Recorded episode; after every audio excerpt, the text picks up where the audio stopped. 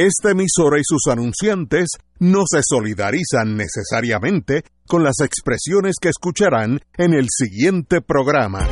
Son las 5 de la tarde, hora de escuchar Fuego Cruzado, el programa de más credibilidad en la radio puertorriqueña, en las voces de Ignacio Rivera, Néstor Duprey y sus panelistas invitados, con su discusión política dinámica e incisiva de los acontecimientos más importantes del momento. Fuego Cruzado comienza ahora. Muy buenas tardes amigos y amigos de Fuego Cruzado. Estamos aquí empezando Romancing the Stone. Eh, la primera noticia que hay que eh, subrayar. Yo vengo del Viejo San Juan. Estaba lleno, totalmente lleno, desde las 11 de la mañana. Yo no había estacionamiento en el Viejo San Juan.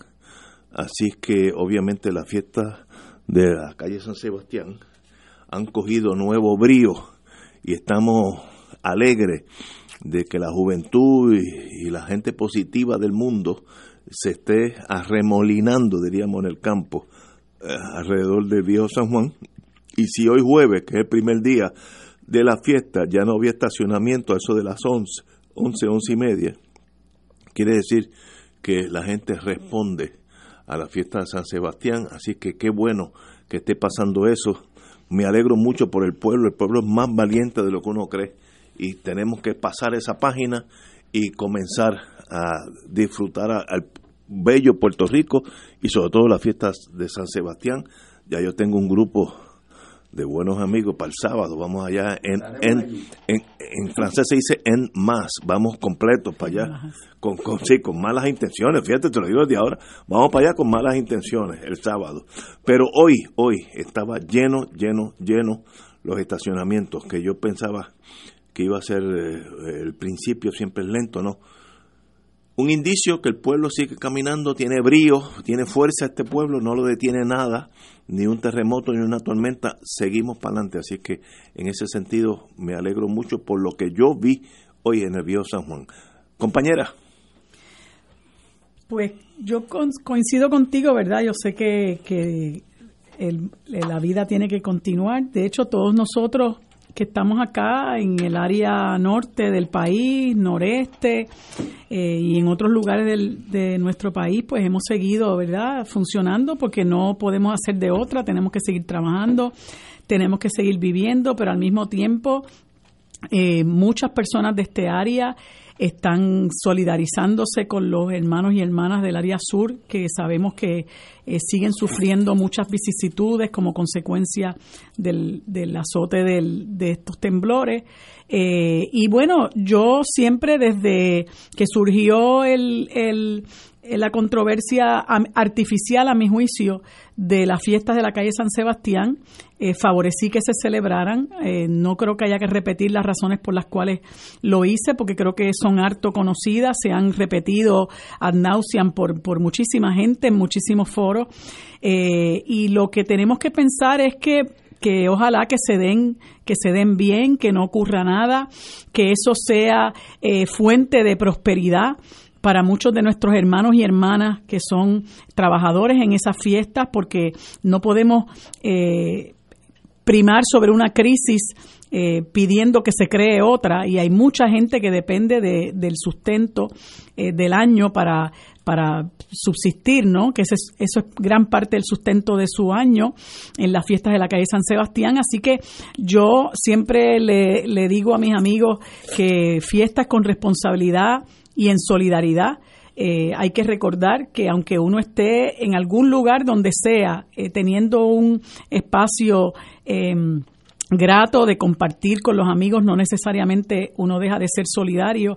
De hecho, eh, he escuchado a muchas personas, incluyéndome a mí, que esta situación de los terremotos nos ha afectado el sueño, no porque nos haya afectado, sino porque sabemos que que esto es motivo de mucha angustia para un enorme sector de nuestros hermanos y hermanas puertorriqueñas. Yo estaba incluso leyendo un artículo eh, muy emotivo como los que escribe en muchas ocasiones el periodista Benjamín Torres Gotay.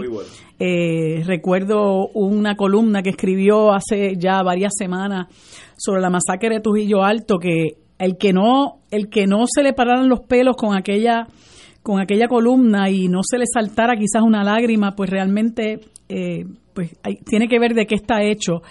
Pero este artículo que él escribió, donde narra eh, una noche, eh, por lo menos que pasó en, en el área de Yauco, y todas las experiencias que ha tenido con familias que están a la intemperie eh, en casetas, en campamentos, en barrios de, del pueblo de Yauco, pues realmente es conmovedor. Y uno pues lo lee porque quiere saber qué es lo que está ocurriendo, también quiere saber cómo puede ayudar. Eh, y, y es, es realmente eh, triste que muchos de nuestros compatriotas estén atravesando por una situación como esta, porque como dicen muchos de, de, los que son entrevistados, pues uno del, del huracán pues se, se protege y el huracán pasa y volvemos a la normalidad, pero un temblor, un terremoto, que es impredecible, que uno no sabe si va a ser una réplica, si va a ser un terremoto de magnitud mayor, pues es algo que mantiene a uno en vilo, que mantiene, mantiene a uno en una gran incertidumbre. Uno puede tener casa, pero no se atreve a entrar.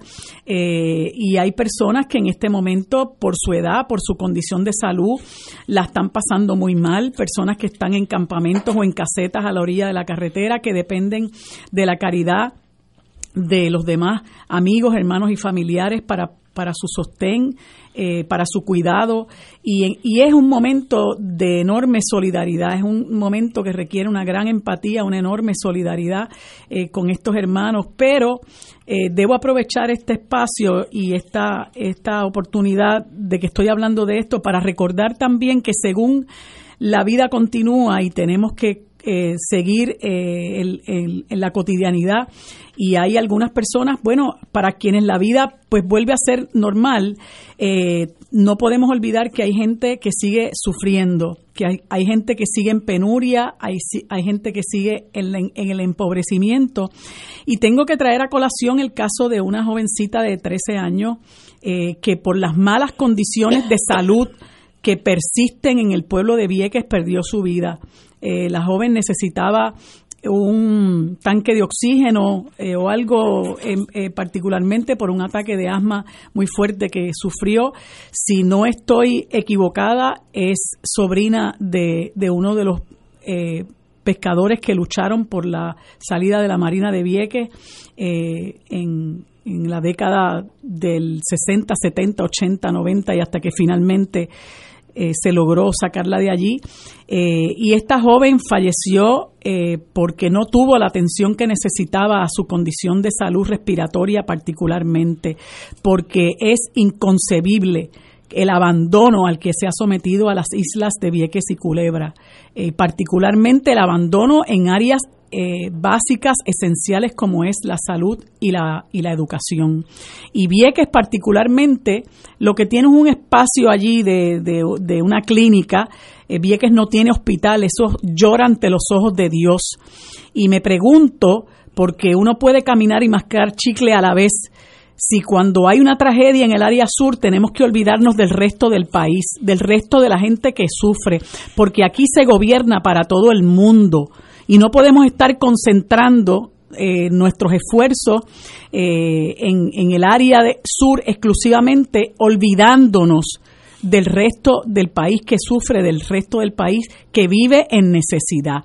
Y la gobernadora fue hace unas cuantas semanas a Vieques eh, y allí dio, dio tres o cuatro instrucciones. No, yo quiero que te llames ahora a la administración de edificios públicos porque un policía le explicó las condiciones infrahumanas en las que operaban en su cuartel, pero Vieques no tiene un hospital.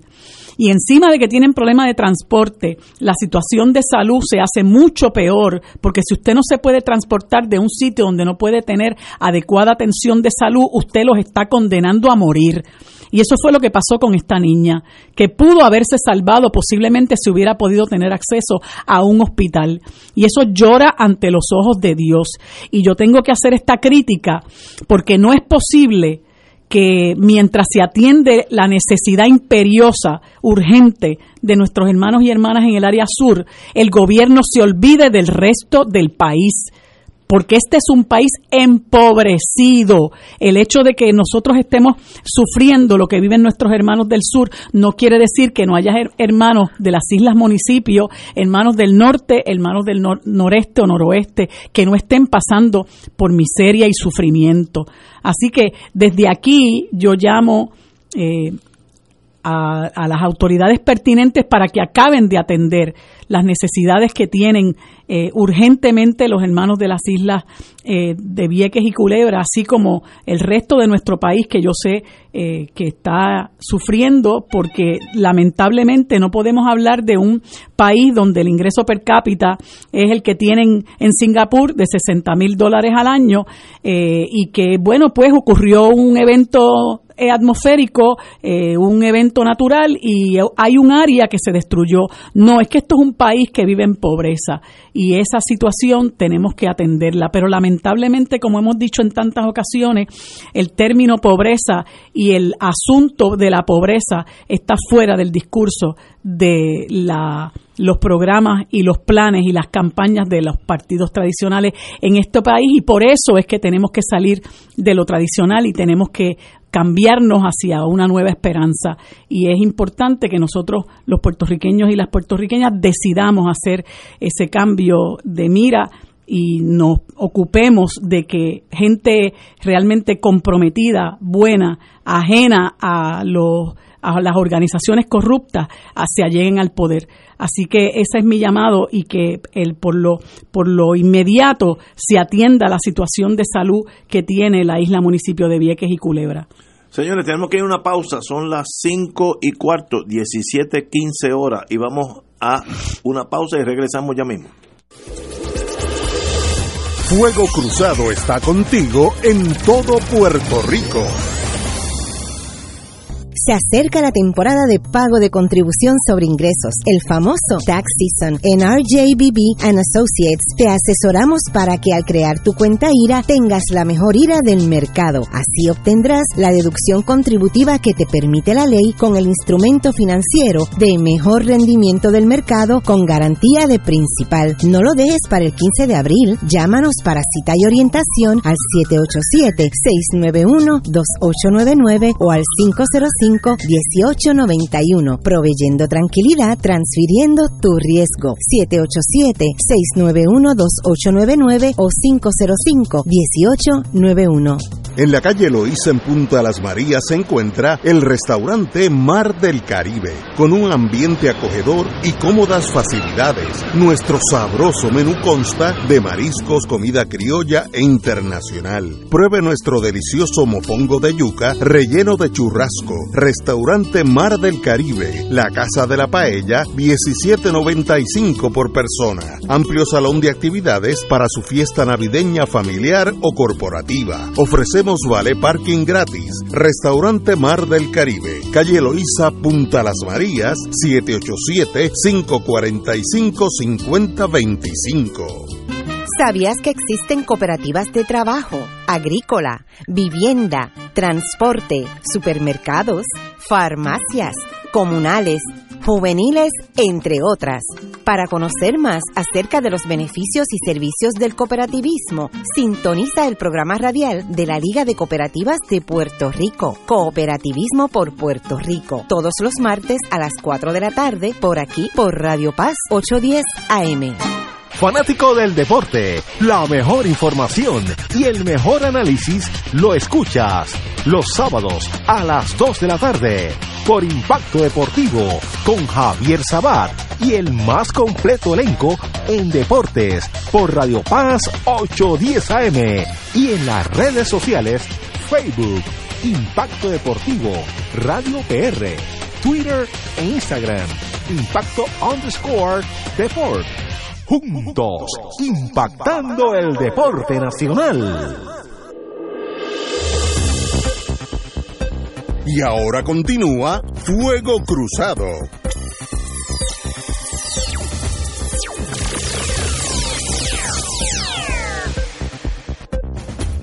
Regresamos amigos y amigas a Fuego Cruzado. Estamos hablando, comenzamos el programa indicando que eh, yo vengo de, de, la, de la fiesta de San Sebastián, porque mi oficina está allí, y me sorprendí muy gratamente de que había ya los tapones clásicos de la entrada a San Juan, los estacionamientos, Doña Fela y el otro, eh, y hasta el, el, de Covadonga ya estaban llenos desde las 12, 11 y media, 12 y eso es un buen síntoma porque somos eh, de acero, hay siempre tiempo para seguir la vida, hay que pasar esa página. Yo creo que estas fiestas pueden también ayudar a recolectar fondos, ya sea dinero, ya sea bienes, etcétera, etcétera, eh, ya que van a entrar al viejo San Juan cientos de miles de personas, pues si algún, si todos dan el equivalente a un dólar, no sé si el municipio está organizado hacia eso, no sé, eso lo desconozco, pero es un, un podría ser un muy positivo a la gente damnificadas en el suroeste, suroeste de Puerto Rico.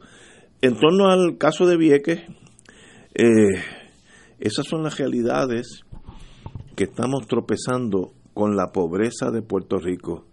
Eh, sencillamente, eh, una vez digo, siempre, siempre hemos sido pobres. Eh, en los mejores momentos de Puerto Rico, cuando la 976 producía billones de dólares al año, billones, Puerto Rico seguía siendo pobre, tanto así que el per cápita, el ingreso per cápita de Puerto Rico siempre era la mitad de Mississippi, que es el estado más pobre de la Unión Americana, y yo que estaba en esos lares en el sur, eh, los Estados Unidos, los americanos se ríen, no, pero bendito, lo cogen a, a la chacota, como diríamos en Madrid, de Abasilón en torno a, a Mississippi, porque dice que, que aquello es eh, no es parte de la Unión Americana, por lo pobre que es. Y nosotros, nosotros somos la mitad de eso. Esa es la realidad. Ante el colapso económico de Puerto Rico, esas islas han sido básicamente abandonadas a su suerte y los servicios médicos es un renglón de los que sufre. Esta joven, si hubiera nacido y criado en Bayamón, estaría viva, pero como es en Vieques, hay, hay un, un eslabón de, de falta de servicios médicos que no está en Vieques, ni va a estar en Culebra. Por los próximos años no va a estar porque el Estado no tiene el dinero para hacer eso. La deuda de nosotros, pues no eh, la próxima generación, dos generaciones, si es que si es que es posible pagar parte de esa deuda, las próximas dos generaciones van a estar pagando la deuda que ya se incurrió, la que ya se incurrió, no la nueva, la que ya debemos. Por tanto, no va a haber facilidades médicas en Culebra que valgan un pepino, eh, en, en Culebra no, en Vieques, perdón, en Culebra ni hablar. Y eso pues tiene un costo en vida. Me da mucha pena esta joven, me imagino que podría tener la edad de mis nietos y a mí me mataría emocionalmente saber que esto pasaría eh, y me tocara a mí personalmente. Es una tragedia mayúscula y sencillamente tenemos que acostumbrarnos a vivir en un país con mucho menos de lo que estamos acostumbrados, mucho menos todavía no hemos pagado un centavo de los más de 100 billones de dólares que debemos, unos 72 de, de deuda eh, clásica de bonos y unos 30 y pico del sistema de retiro. Pero si se suman los dos son sobre 100 billones. Hace tres años que no pagamos un centavo, ni bonos ni intereses. A la larga, yo lo puedo asegurar a ustedes, porque esto muchachos que están en, allá mayormente en Nueva York, están especializados en cobrar sus deudas eh, a la buena o a la mala, tienen los tribunales a su favor y lo, lo único que los detiene es el caso este promesa y, el, bajo el Tribunal Federal eh, la juez Swain no permite que esta gente ejecute y vaya a Hacienda y se lleve todo el dinero. Si los dejan solos, lo hacen porque esta gente les resbala la miseria puertorriqueña. Así que estamos viviendo años difíciles. Eh, lo más fácil es uno llegar a la conclusión de que va a vivir con menos y si uno no puede vivir con la mitad de lo que está viviendo ahora en los próximos años, usted va a tener muchos problemas. Muchos puertorriqueños lo solucionan de la forma más fácil. Me voy a Kentucky, donde tengo la prima, que es enfermera, yo también soy enfermera, pues ella me abre el camino y estoy hablando de un caso específico en Alabama, pues mi, mi prima es enfermera, me, me lleva a mí, la sobrina enfermera, y me abre el camino y somos enfermeros allá.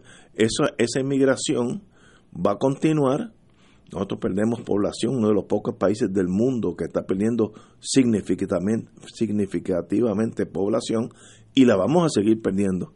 Y sencillamente eso va a seguir. El temblor acelera ese desasosiego, eh, esos miedos, porque el temblor eh, mete miedo más, más que las tormentas. Eso lo aprendimos todos los puertorriqueños en estos días. Una tormenta pues llega y pasa y, se acabó el, terremoto, ese miedo infundado, con o sin razón, sigue con el ser humano y sencillamente pues una de las soluciones, sobre todo para, la juventud, es pues me voy de Puerto Rico y allá eh, me voy a con mi prima, etcétera, etcétera, esa, esa diáspora nuestra, igual que muchas de las naciones que han tenido generaciones de emigración, pues uno se busca al otro y, se, ayuda al otro hasta que el otro comienza a caminar por, por sus propios pies. Ese es el futuro nuestro. No es un futuro muy halagador, pero somos de acero y a la larga triunfamos. No importa eh, si usted gana o no gana eh, dinero, mucho o poco, mire, triunfaremos en Puerto Rico, pero eso requiere una estamina emocional. No dependan ni del gobierno, ni de los municipios. Es más, si tienen que depender de alguien, más del municipio que del gobierno central. Pero usted y sus vecinos son los que van a hacer Puerto Rico una, una verdadera eh, historia feliz. Y en, ahí sí que no nos gana nadie. Nadie puede ser más fuerte que nosotros. Hay otros pueblos que han pasado tragedias mil veces, cinco mil veces peores que nosotros y han triunfado. Nosotros también vamos por esa vía. Así que el caso de Vieques es un ejemplo de la realidad nuestra. No se va a pagar, gane el gobierno que sea, esa realidad económica va a seguir ahí eh, y sencillamente es el futuro que nos espera. Tenemos, ¿Cómo nos superamos a eso?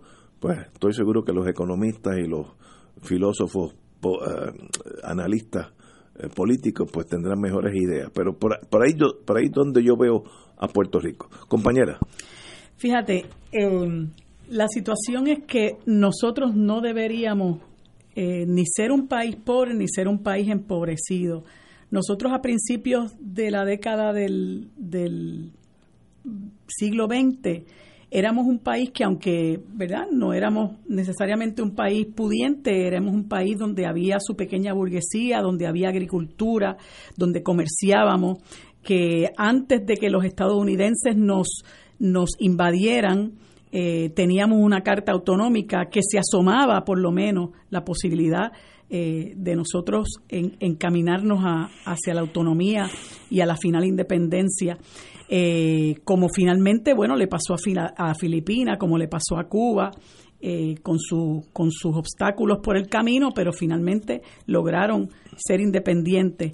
Y llegaron aquí los estadounidenses y aquí todo se hizo sal y agua porque inmediatamente devaluaron la, la moneda e hicieron otra serie de cosas que, que le permitieron apropiarse de una serie de terrenos que los convirtieron en centrales, los que eran hacendados se convirtieron en peones eh, y poco a poco el país se fue empobreciendo, la gente sabe lo que pasó pasó en la depresión, en la época de la depresión, eh, a mediados de la, de la mitad del siglo Eh, y cómo mucha gente que trabajaba en las centrales eh, cayó en la miseria porque solamente había trabajo la mitad del mes y lo que cobraban era una porquería, cómo luego a mitad del siglo XX comenzó a promoverse el propio gobierno puertorriqueño y el gobierno federal a promover la emigración, eh, no solamente por la industrialización que dejó fuera del mercado de trabajo a muchos eh, trabajadores eh, tuvieron que emigrar precisamente porque eran obreros no diestros y otros tuvieron que emigrar por la represión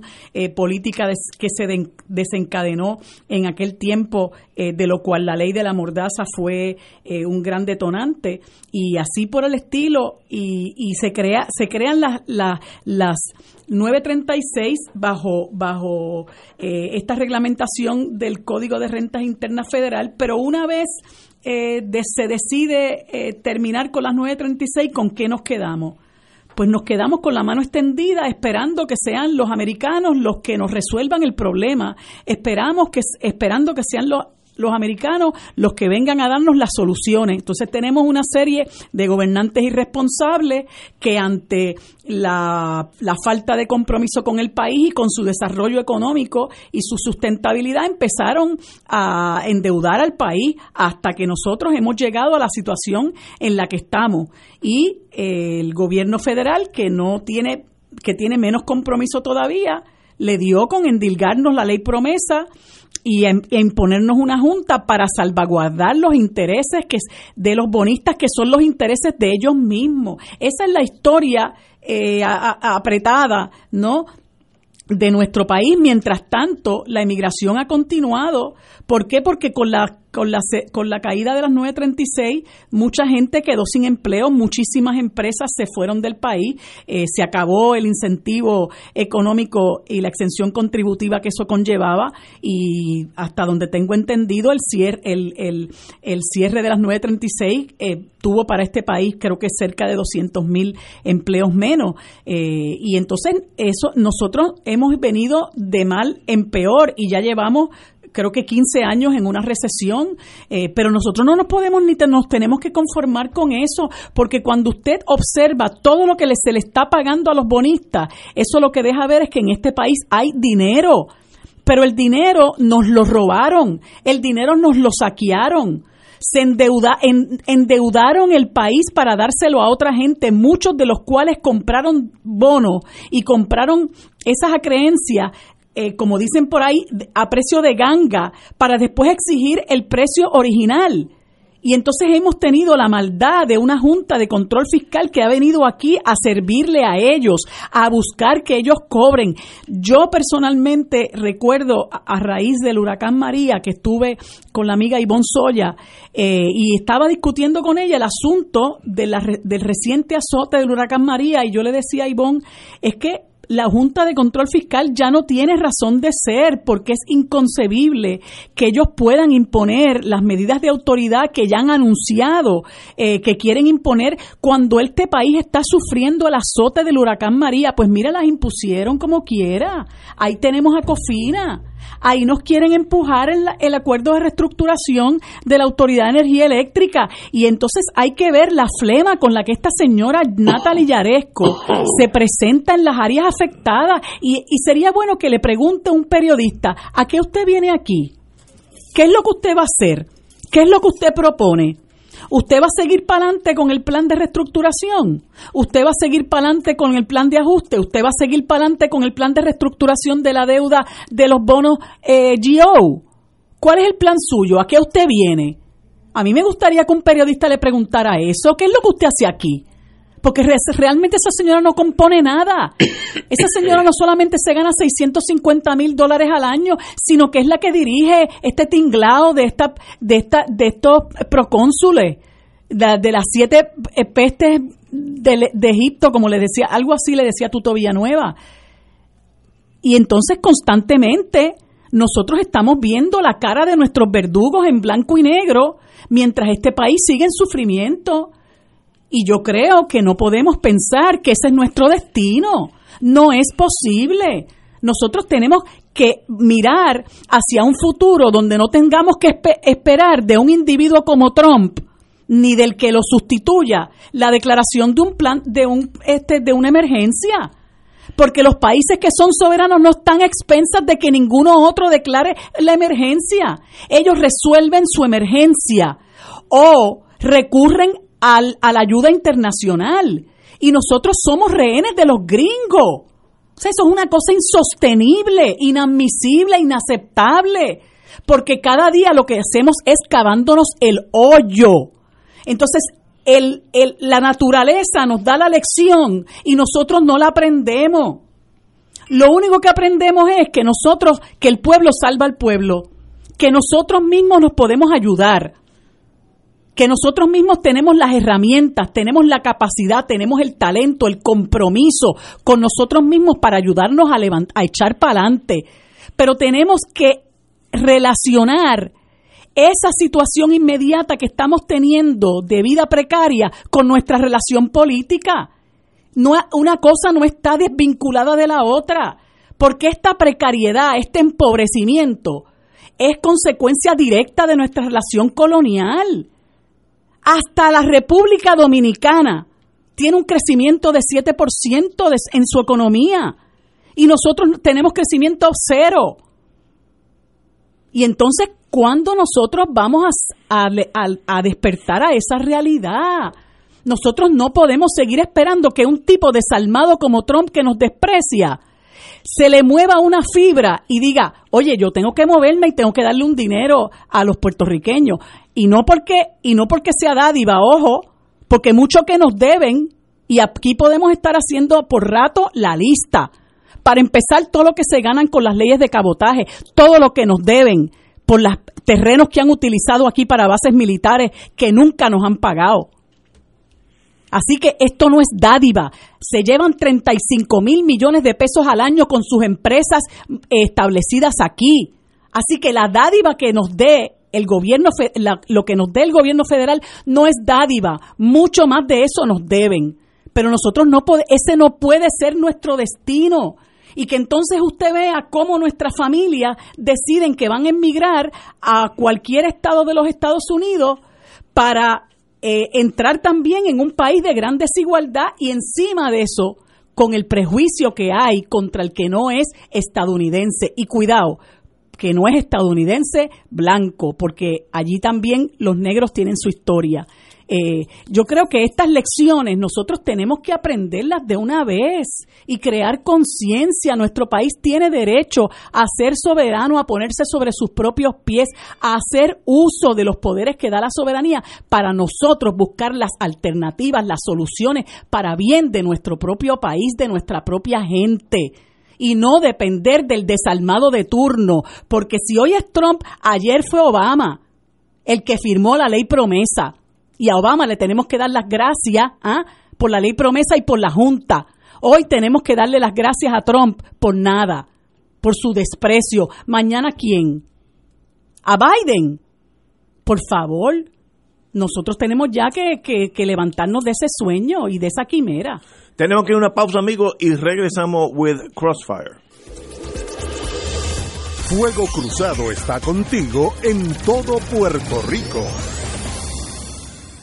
ProArte Musical y la Puerto Rico Choral Society presentan a Chanteclear en concierto, considerado el principal conjunto vocal del mundo. Chanteclear se presentará por primera vez en Puerto Rico el sábado 25 de enero a las 8 de la noche en el Centro de Bellas Artes Luis Aferre. Un espectáculo de afinación y musicalidad, una orquesta de voces. Chanteclear. Boletos en tiqueterapr.com. Fuego Cruzado, con los maestros de la discusión política inteligente y acertada, te acompañan ahora cada noche en Oro 92.5 FM. Infórmate de los temas de importancia del país, escuchando al equipo que establece cátedra todos los días sobre el acontecer político en Puerto Rico. Escucha la retransmisión de Fuego Cruzado con Ignacio Rivera, Néstor Duprey y sus panelistas invitados su discusión política dinámica e incisiva, encendiendo el debate con sus diferentes puntos de vista. La clase comienza a las 10 de la noche en retransmisión diferida de lunes a viernes por Oro 92.5 FM. Caritas de Puerto Rico está aceptando donaciones para ayudar a los damnificados del terremoto en el sur de Puerto Rico. Puede enviar su donativo por ATH móvil en el renglón de donar a Caritas PR, por PayPal en la página web caritaspr.net, por donativos por correo a la dirección Caritas de Puerto Rico, PO Box 8812, San Juan, Puerto Rico 00910-0812. También se puede donar por tarjetas de crédito Visa y Mastercard llamando al 787-349-53. Sigamos orando mucho por nuestro país. Fanático del deporte, la mejor información y el mejor análisis lo escuchas los sábados a las 2 de la tarde por Impacto Deportivo con Javier Sabat y el más completo elenco en deportes por Radio Paz 810 AM y en las redes sociales Facebook Impacto Deportivo Radio PR Twitter e Instagram Impacto underscore Deport juntos, impactando el deporte nacional. Y ahora continúa Fuego Cruzado.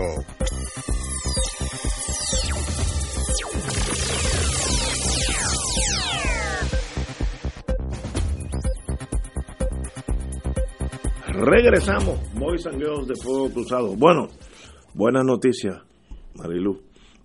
Néstor dice que ya está llegando, así que por aquí está ya mismo. Oye, no, es más, no le voy a preguntar qué está haciendo, porque ese muchacho en estos días hay que, hay que abrirle un expediente. Pero eh, la comisionada residente, la amiga Jennifer González, aseguró hoy que el presidente de Estados Unidos, Donald Trump, firmó la solicitud de desastre mayor, Major Disaster, para la isla. Eh, la vicepresidenta, a su vez, del Partido Nuevo, agradeció la firma de Trump a una semana y media del sismo de 6.4 que destruyera residencias, comercio eh, y, dejó la isla sin energía eléctrica. ¿Qué quiere decir la designación de desastre mayor? Pues que el Congreso ya tiene legislación que donde las agencias concernientes, FEMA, el Cuerpo de Ingenieros, HOD, toda vivienda, todo ese mundo, pues ya tiene una prioridad enviar fondos a Puerto Rico. Eh, llegarán o no, el hecho de que Trump, conociendo a Trump, pues va a tener alguien que fiscalice ese dinero, yo estoy seguro que no se lo van a dar al gobierno de Puerto Rico. Me gustaría que fuera así, porque hay mucha más flexibilidad, pero eso no va a pasar él va a tener ese dinero controlado porque él no confía en nosotros, con o sin razón, no confía en nosotros. Y sencillamente eh, el lado positivo es que la, una vez que se firma la declaración de emergencia Major Disaster, pues ah, la burocracia se agiliza para mandar dinero para acá. Eso, eso pasó en Katrina, allá en, en, en New Orleans, y pasó en, en Houston con aquella inundación que llovió 10 pies en una, cosa, en, en una semana, eh, pero eh, aquellos estados pues estaban en una mejor posición porque el estado de Texas pues sí acepta la ayuda federal, pero no es la única ayuda, ellos tienen fondos estatales, nosotros no estamos en ese mundo, necesitamos básicamente toda la ayuda eh, que llega aquí es del gobierno federal. Eh, pero el paso más difícil en eso hay que felicitar a la señora comisionada residente, la señora Jennifer González, que obtuvo que el presidente dejara de pensar en Ucrania, en Rusia. Sí, no, ya ella obtuvo la firma de eso es lo importante. ¿Cómo se obtuvo es irrelevante? En el, en el, en el mundo burocrático, si el ejército quiere mandar ahora un destacamento de médicos, pues ya no tiene que pedir permiso, ya es eh, un desastre mayor. Eh, este es el mundo donde estamos. Eh, no es el mejor de los presidentes en torno a Puerto Rico, ya que no él es antilatino, lo ha dicho, no, es que lo esconda. Si alguien no puede criticar a Trump no es que esconda su, lo, que piensa, él lo dice, uno de sus grandes problemas y, y virtudes, si eres anglosajón de derecha. Pero ahí estamos. Se firmó la proclamación de desastre mayor por el presidente de los Estados Unidos. Ya veremos qué llega aquí y cómo es que llega aquí. Estoy seguro que llegará vía monitors, este, vía personas, controles del mismo gobierno federal. Marilu. Tomándolo donde lo, donde lo dejaste, de que hay que ver cómo llega aquí y cómo se, como dicen en puertorriqueño, se monitorea eh, la utilización de ese dinero, hay que recordar que aquí se asignaron unos 20 mil dólares, perdón, 20 mil millones de dólares para la reconstrucción del país luego de, del azote del huracán María.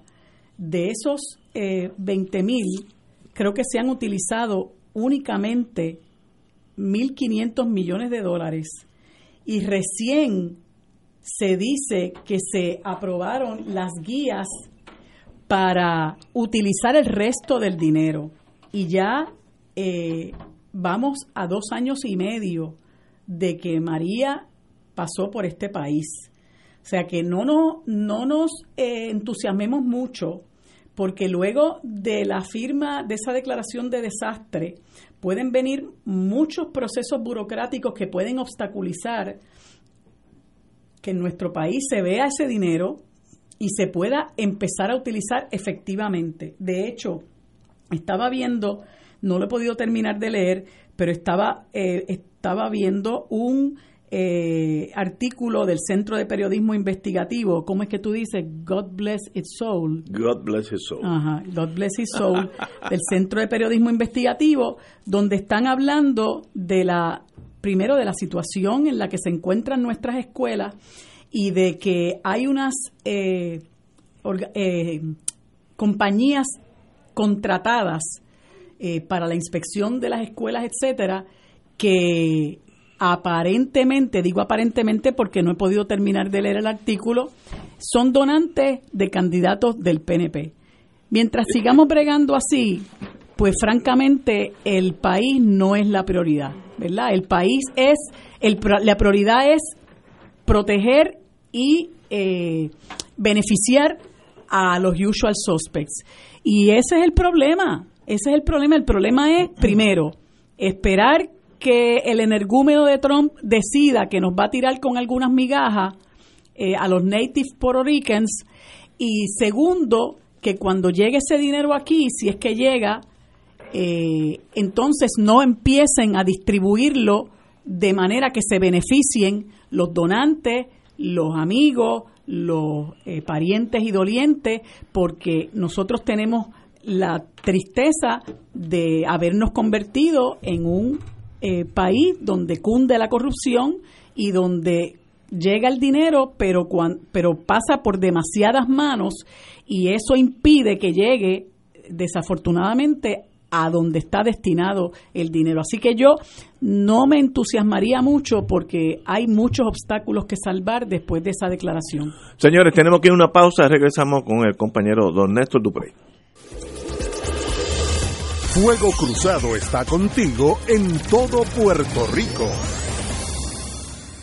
La oficina médica del Dr. Ramón Luis López Acosta, especialista en medicina de familia, provee servicio a pacientes adultos y geriátricos de manera continua y comprensiva, servicio de medicina primaria preventiva y de medicina intrahospitalaria a nuestros pacientes, localizada en la calle Lloveras 650, edificio Centro Plaza, suite 207, Santurce, cerca del Hospital Pavía. Llámenos al 787 725 7888 725-7888 y haga una cita para evaluación. Aceptamos la mayoría de los seguros médicos Advantage y comerciales.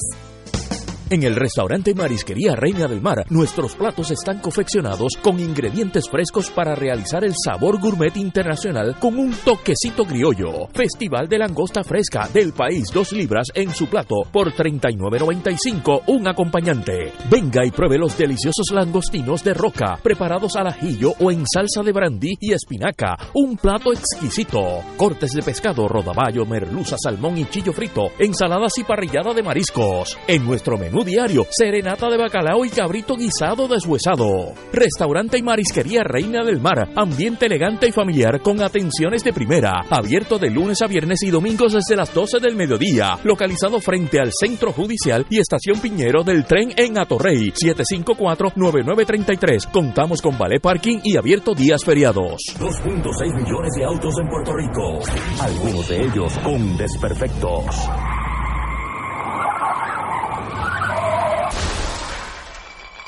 Autocontrol. Tu carro. Tu carro. Tu mundo. Lunes a viernes a las 11 de la mañana por Radio Paz 810 AM.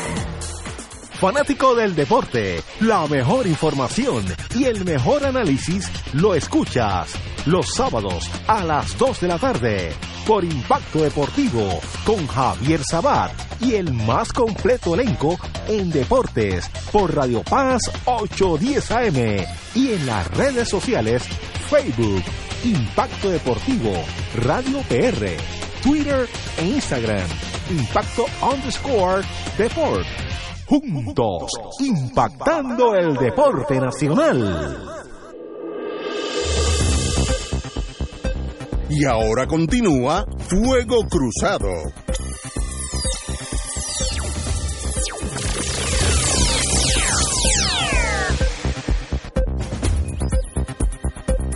Regresamos, amigos y amigas, a Fuego Cruzado. Compañero. Sí, primero que nada, déjame eh, brindarle mis excusas a la, a la radioaudiencia.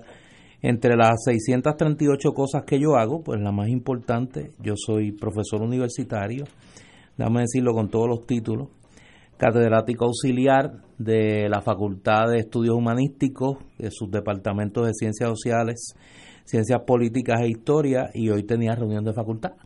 Eh, así que salí un poco tarde de allá, cosa que complicó el tapón de la lluvia. Está lloviendo para allá, para, para el área de Cupey, donde está la Interamericana, y está ya se está formando en el expreso el tapón para las fiestas de la calle San Sebastián, imagino yo.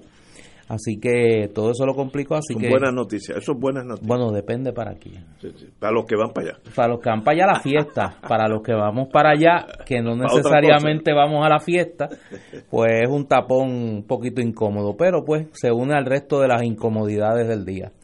Eh, los escuché cuando venía de camino y estaban hablando del tema de la decisión que se anuncia hoy del presidente Trump, que declara una semana y media después del paso de los dos terremotos y añado yo a punto de que probablemente ocurra un tercero, Dios nos proteja, pero la tierra ha estado temblando hoy con bastante intensidad, eh, declara eh, zona de desastre y es por aquí es que quiero empezar, no es a Puerto Rico, es a seis municipios del sur de Puerto Rico. Sí, sí, porque yo me imagino que habrá municipios por ahí que no hay ni una grieta. Que Eh, no, no, y dicen, mira, aprovecha. No, son seis municipios.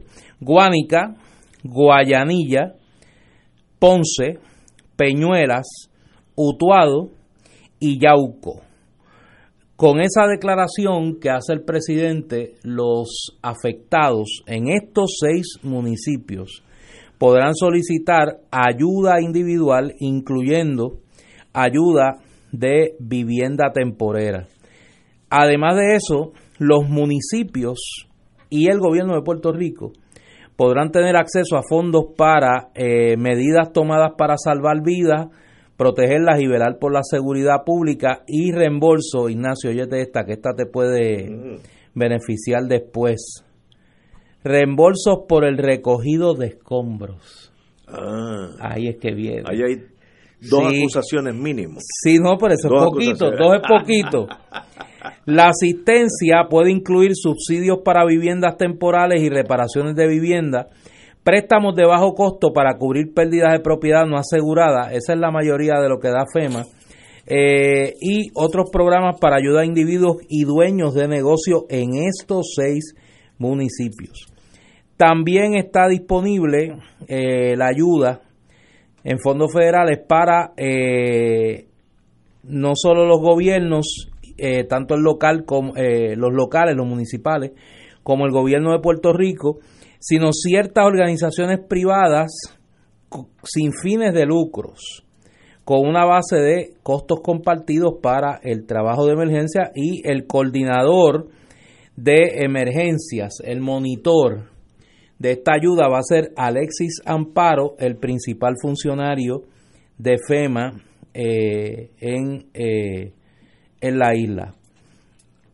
Esto hay que distinguirlo de la ayuda que ayer se anunció que de los fondos, los llamados fondos CDBG eh, DR, que son los 8.2 billones de dólares que se aprobaron sujetos a unas guías que se dieron a conocer ayer, que me imagino que luego discutiremos. Eh, yo creo que esto puede aminorar un poco los gastos del gobierno de Puerto Rico en la recuperación, pero me parece que se va a quedar corto a raíz de las necesidades que uno está escuchando que se están pasando en la región sur y suroeste del país. Vamos a estar claros en una cosa, y yo, yo le decía hoy a mis estudiantes, yo martes y jueves doy el curso de Relaciones Puerto Rico y Estados Unidos, yo pagaría lo que fuera por leer la transcripción de la conversación entre la gobernadora Wanda Vázquez y Donald Trump, la que canalizó Rick Scott, el senador de la Florida, porque si esa es trivial, yo estoy seguro que a Donald Trump le preguntan hoy, hoy que debe estar el muchacho como agua para chocolate con lo del impeachment, le preguntan de Jennifer González y no sabe ni quién es. Así que eso de que la comisionada residente esté reclamando de que ella fue la que logró eh, que se liberaran esos fondos, pues yo ella no cantaba mucha victoria porque se puede llevar, se puede llevar un mal rato, se puede llevar un pasme, un pasme con eso, pero no hay duda de que eso alivia un poco la carga del gobierno de Puerto Rico que ya está eh, gastando dinero en, eh, en, la recuperación y la asistencia directa a los afectados por estos dos, estos dos temblores. Hoy me, aclaraban que terremotos después de 7 de siete grados. Estos son temblores intensos. ¿Tumban casa? Sí. Ni matan gente. Ahí estamos. Eso, eso eso es algo, no es todo, pero es algo. El, la otra noticia que tiene que ver con este tema de ayuda federal eh, es que el designado monitor federal, Robert Couch, que ayudará a supervisar el desembolso de los 8.2 billones de dólares en fondos estos de Community Development, eh, ya está en Puerto Rico para empaparse de los asuntos que manejará en la isla. De inmediato, el secretario de Vivienda, Fernando Gil, solicitó reunirse con el monitor, of course, pero el encuentro no se pudo concretar ayer. Yo los, sigue, sigue insistiendo, Gil. El Departamento de Vivienda Federal se comunicó en el día de ayer para notificar que el monitor había llegado a Puerto Rico. El secretario de Vivienda eh, desea reunirse con él quedaron en comunicarse. Lo importante es, ahí hay dos cosas. Primero, finalmente, esto tiene que ver con, con María, esto no es del terremoto. Finalmente, pues, van ya están disponibles 8.2 billones de dólares, 8.200 millones de dólares. El gobierno insistió en que no se los voy a dar al Banco Gubernamental de Fomento para que, para que el gobierno disponga de ellos, porque según Trump se lo pueden tumbar los muchachos, sino que hay un monitor federal que es el controller, el, el contador partidor de ese dinero va a ser el mismo gobierno federal. Yo no tengo problema con eso porque yo sé que como no hay confianza por el pillaje que ha habido, porque tampoco podemos escondernos, ha habido pillaje en los últimos 10 o 15 años de, de fondos federales, lo mejor es que ellos mismos la administran, lo importante es que llegue y aparentemente ya están disponibles vía este monitor federal que se llama Couch, como cojín. Eh, Robert Couch, no sé quién es ese maestro, nunca lo he conocido, ya lo, ya lo conoceremos. Hay que velarlo. no, eh, no, él, él, es el que va a velar el dinero, así que, es, Por eso. Él, es el de la pluma larga, va a ser él.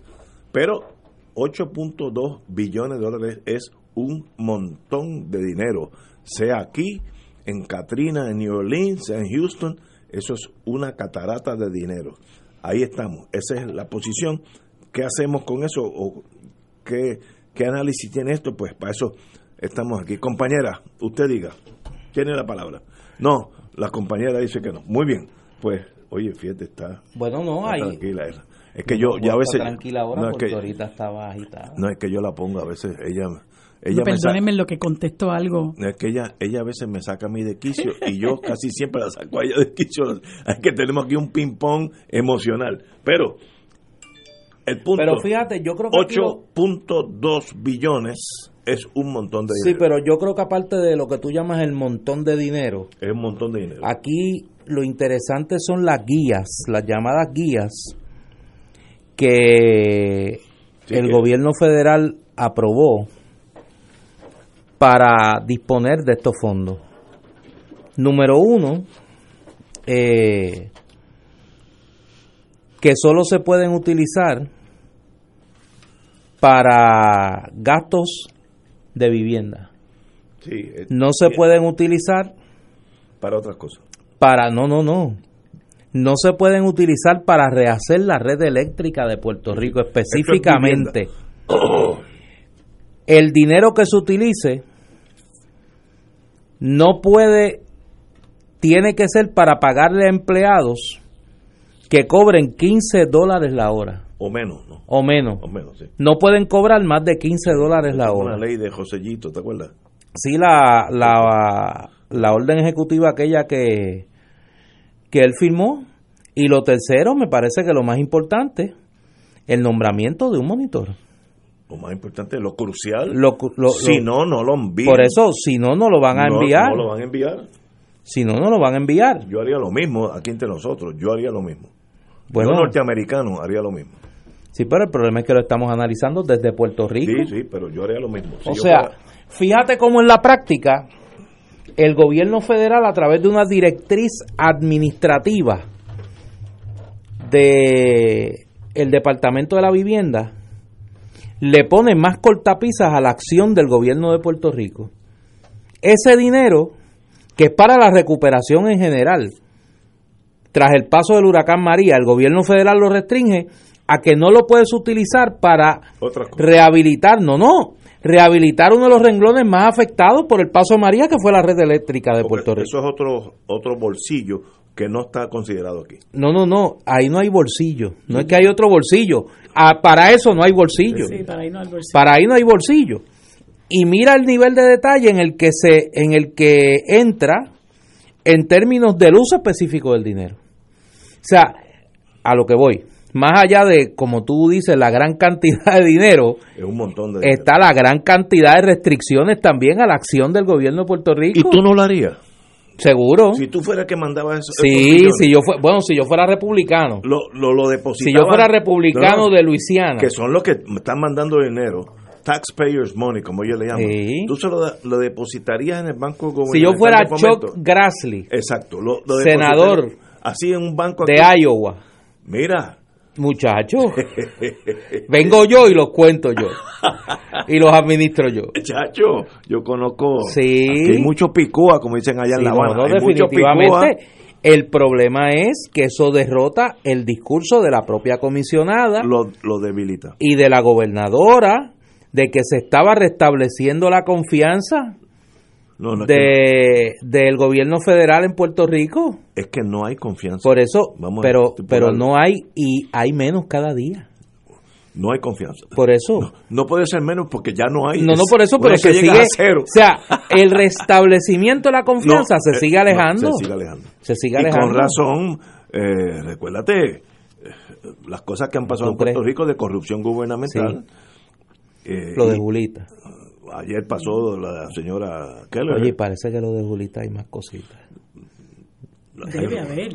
Parece que hay más Debe cosas. diríamos en el campo, se rumorea. Se rumorea. Parece que eso es, mira, eso es como el- un chispitín, como un chililín. Pero por eso es que el gobierno dice, yo no le voy a dar dinero a esta gente porque se lo... Y empiezan a, a subcontratar entre los mismos, las mismas 10 personas. Yo te puedo decir hasta los nombres, porque yo sé, yo sé quiénes están montados.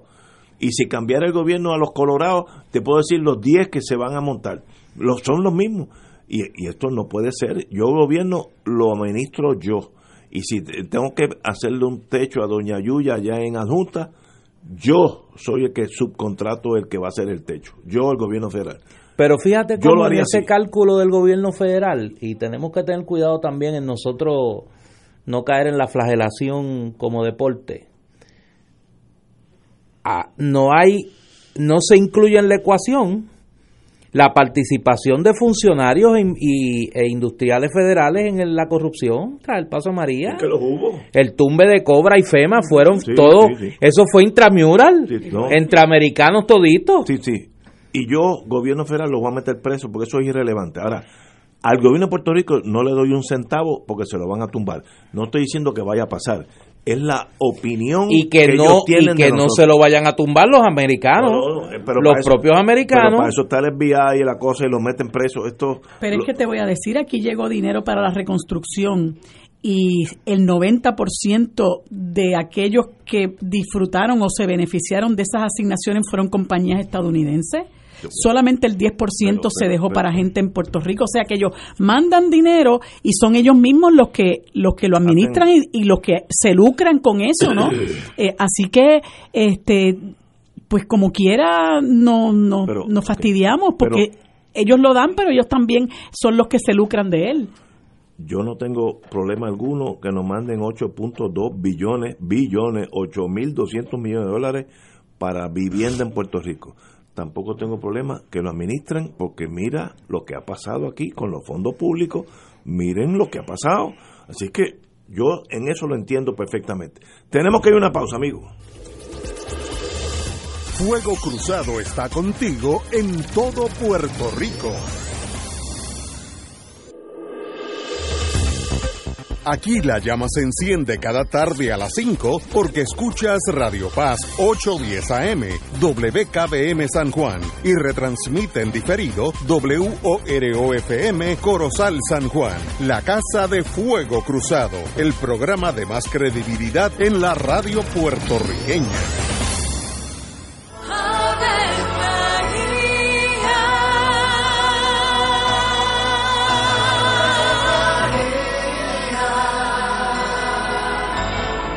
El ángel del Señor anunció a María. Y ella concibió por obra del Espíritu Santo. Dios te salve María, llena eres de gracia, el Señor es contigo. Bendita tú eres entre todas las mujeres, y bendito es el fruto de tu vientre Jesús. Santa María, Madre de Dios, ruega por nosotros pecadores, ahora y en la hora de nuestra muerte. Amén. He aquí la esclava del Señor. Hágase en mí según tu palabra. Dios te salve María, llena eres de gracia, el Señor es contigo. Bendita tú eres entre todas las mujeres y bendito es el fruto de tu vientre Jesús. Santa María, Madre de Dios, ruega por nosotros pecadores, ahora y en la hora de nuestra muerte. Amén. Y el Verbo se hizo carne. Y habitó entre nosotros. Dios te salve María, llena eres de gracia, el Señor es contigo. Bendita tú eres entre todas las mujeres, y bendito es el fruto de tu vientre Jesús. Santa María, Madre de Dios, ruega por nosotros pecadores, ahora y en la hora de nuestra muerte. Amén. Ruega por nosotros, Santa Madre de Dios. Para que seamos dignos de alcanzar las promesas de nuestro Señor Jesucristo. Oremos. Derrama, Señor, tu gracia sobre nosotros, que por el anuncio del ángel hemos conocido la encarnación de tu Hijo, para que lleguemos por su pasión y su cruz a la gloria de la resurrección, por Jesucristo nuestro Señor. Amén. Gloria al Padre, al Hijo y al Espíritu Santo. Como era en un principio, ahora y siempre, por los siglos de los siglos. Amén. Como parte de la conducta ética que debe regular lo que piensa, hace y dice cada rotario antes de actuar, este debe plantearse lo siguiente: ¿es la verdad? ¿Es equitativo para todos los interesados? Crea buena voluntad y mejores amistades, es beneficioso para todos los interesados. Esta es la prueba cuádruple. Mensaje del Club Rotario de Río Piedras. Y ahora continúa Fuego Cruzado.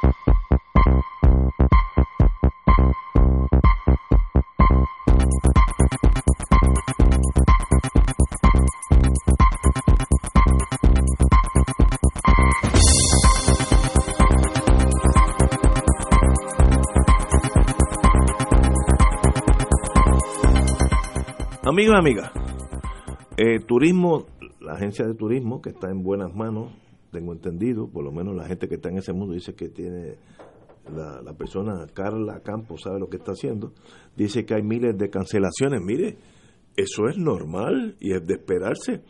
Si yo tuviera con mi esposa una vacación en Sofía, Bulgaria, que de paso es una ciudad bella, del medioevo, bonita, etcétera, y sé que la catedral de Bulgaria se cayó al piso por un terremoto, yo voy a ir de turismo allá. ¿Sabes? No, es, es obvio, es razonable que hay miles de cancelaciones, pues seguro, si usted viene de St. Paul, Minnesota, y oye que ha habido cientos de casas que se han caído, esa señora no sabe que es en Guayanilla o en San Juan, piensa que es en Puerto Rico, es el mismo sitio, una ciudad bien grande se llama Puerto Rico. Así que eso hay que manejarlo, congelaciones públicas y aguantar el golpe, pero no hay duda el hecho de que va a haber cancelaciones. Y en eso la alcaldesa tuvo razón. Yo hoy almorcé con un dueño de un hotel y me dijo que estaba contentísimo. Todos los hoteles en el Bío San Juan están llenos todos estos días. Pero me dijo que si se hubiera pospuesto, aunque hubiera sido para la semana que viene, que no es nada, él perdía la mitad de, las de, la, de las reservaciones, porque la gente reserva esto, eh, sobre todo los que vienen de Estados Unidos, y ya cogieron sus vacaciones para esta misma fecha. Por tanto, si tú lo mueves dos semanas, una semana, etcétera, le arruinan las vacaciones a ellos, se tienen que ir a otro lado de vacaciones. Así que dice, eso fue un salvavidas para los hoteles que son los que reciben todos estos turistas. Hay muchos puertorriqueños yo conozco unos de Orlando, otros de Atlanta, etcétera, que vienen para esta fiesta, pero esa gente cogieron sus vacaciones para esta fecha, así que esto no es tan sencillo decir, bueno, pues vamos a ponerlo en febrero, pues todos los que venían de, de lejos no van a venir a la fiesta. Así que en eso vuelvo y felicito a la señora alcaldesa, pero no hay duda que ha habido miles de cancelaciones, es lógico que pase, porque un terremoto, un terremoto le infunde pánico al ser humano y si yo estoy en St. Paul, Minnesota, yo no voy a venir a un sitio donde ha habido unos terremotos. Igual que yo no iría a Bulgaria, si sé que, pasó algo. Yo no tengo que enterarme los detallitos. Algo pasó en Sofía, Bulgaria, pues no voy para allá. Ese es el, turismo, un, un negocio que es muy frágil porque de cualquier cosita baja a cero. Así que estamos bien montados, pero hay que aguantar este golpe y, aprender de ello. Néstor. Mira, yo sobre este tema he sido bastante cuidadoso porque me parece que aquí, en esta crisis, cada cual, además de las medidas que el gobierno tiene que tomar, que la empresa privada tiene que tomar, pues cada cual tiene que tomar sus propias medidas y tomar sus decisiones. O sea, sabemos todos, todos, que estamos en un momento de inusual actividad sísmica en Puerto Rico, particularmente en la región suroeste. Las fiestas de la calle San Sebastián son en el norte. Ah, que puede temblar en el norte, sí, pero eso podía pasar antes de los terremotos o de los temblores del de, 7 de enero. Pues mire, cada cual tiene que tomar sus propias decisiones de si va, si no va, a dónde va, dónde se queda, dónde duerme, dónde vive. Eh, yo creo que hay un elemento de responsabilidad individual que cada cual tiene que ejercer. Mire, yo creo que la alcaldesa, cualquier decisión que tomara, iba a tener un costo.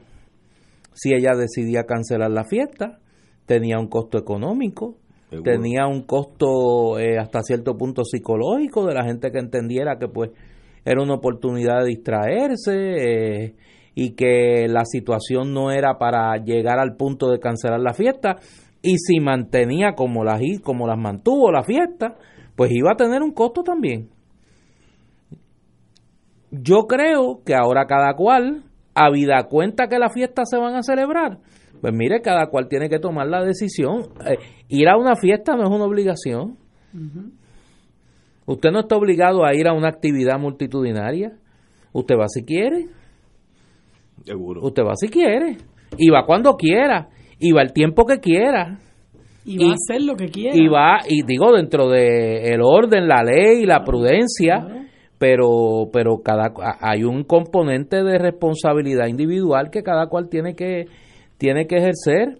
Ahora, en cuanto a los funcionarios de gobierno, yo creo que aquí se cometieron unos errores en este asunto del DMO. Yo vi una propaganda del DMO de, donde señalaba la región sur como diciendo, mire, donde único hay problemas es aquí.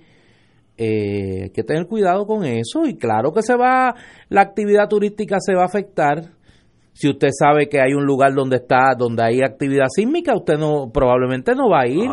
O va a decir, mire, a mí no me importa, yo voy para allá y, a Dios que reparta suerte. No, pero esa es la excepción. Por eso, pues por eso. Y eso, pues hay que entenderlo. pero yo lo que quiero enfatizar es lo siguiente, más allá de la responsabilidad gubernamental, más allá de la responsabilidad de los patronos en el sector privado, y más allá de la responsabilidad de aquellos que, que, que, son gerentes, administradores de, de, facilidades multitudinarias, pues mire, cada cual tiene que tomar sus propias decisiones también y tiene que tomar sus propias medidas. Hay un alto componente en situaciones como esta de responsabilidad individual y cada cual tiene que ejercerla lo mejor posible. Igual que las actividades que hay programadas para un sitio como el Choriceo, que es un lugar que de ocurrir algún sismo, Dios no lo quiera, ¿verdad? Y, esto eh, sea cosa del pasado, eh, muy pronto eh, la situación es muy peligrosa, porque para los que han ido al Choliseo saben que es un sitio donde usted no puede embarar a correr porque se va a llevar a medio mundo por encima, se lo van a llevar usted por encima, es sumamente difícil eh, y usted decide si quiere ir o no quiere ir a las actividades que están programadas, entre las cuales está el concierto de Tommy Torre, el concierto de Ricky Martin, etcétera.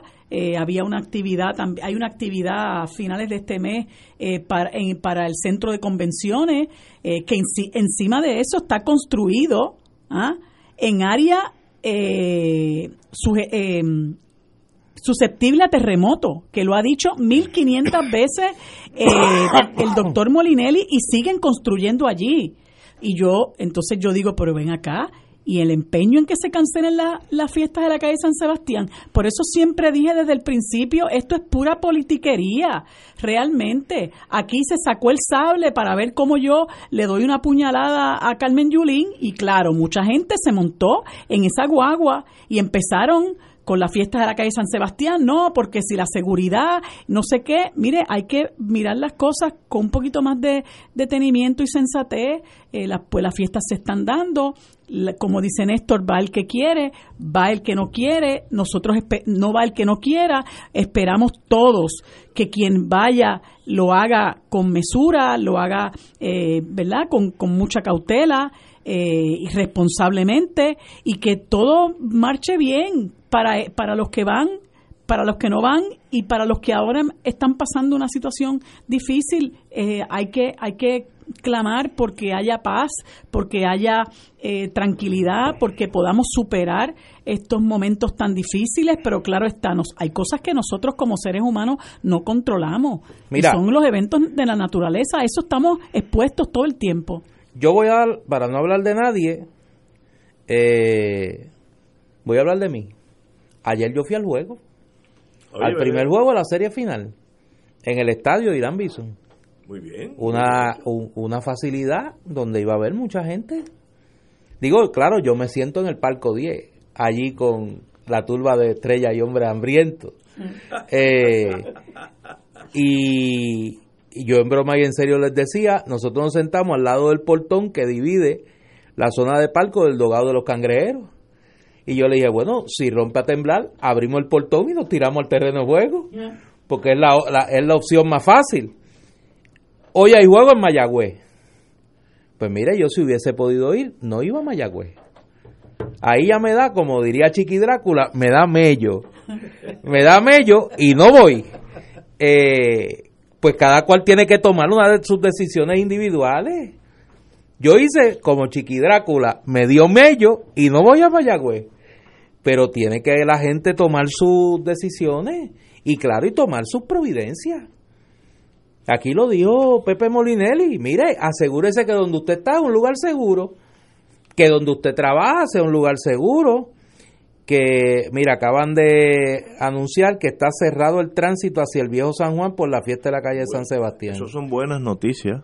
¿Para quién? Para, para, para, bueno, para los que están en la fiesta, pues, vuelvo y digo. Pues, pues eso es Pero para los pobres mortales que vamos para allá. Ah, no, y que no, no, Si tú vas a, a, llevar una carta ahora, pues no vas a llegar. Pero, no, claro. Pero que qué no. bueno que la gente responde eh, con su propio criterio. Excelente, muy bueno. Yo, yo en eso lo veo positivo. Tenemos que ir a una pausa, amigos, y regresamos with Crossfire.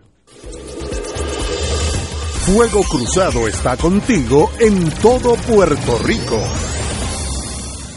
Existen instrumentos financieros que generan ganancias de los mercados bursátiles con garantía de principal invertido. Las anualidades indexadas brindan excelentes rendimientos y garantías de inversión superando los instrumentos tradicionales de ahorro. Para orientación y citas, llama a los expertos en seguros y anualidades de RJBB Associates al 787-691-2899 o al 787-505-1891 proveyendo tranquilidad, transfiriendo tu riesgo. Recuerda 787-691-2899 o 505-1891. En la calle Loíza en Punta Las Marías se encuentra el restaurante Mar del Caribe, con un ambiente acogedor y cómodas facilidades. Nuestro sabroso menú consta de mariscos, comida criolla e internacional. Pruebe nuestro delicioso mofongo de yuca relleno de churrasco. Restaurante Mar del Caribe, la Casa de la Paella, 17.95 por persona. Amplio salón de actividades para su fiesta navideña familiar o corporativa. Ofrecemos vale parking gratis. Restaurante Mar del Caribe, calle Eloísa, Punta Las Marías,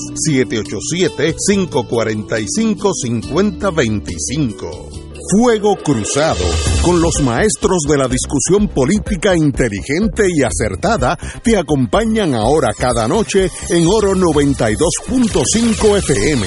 Infórmate de los temas de importancia del país, escuchando al equipo que establece cátedra todos los días sobre el acontecer político en Puerto Rico. Escucha la retransmisión de Fuego Cruzado con Ignacio Rivera, Néstor Duprey y sus panelistas invitados con su discusión política dinámica e incisiva, encendiendo el debate con sus diferentes puntos de vista. La clase comienza a las 10 de la noche en retransmisión diferida de lunes a viernes por Oro 92.5 FM.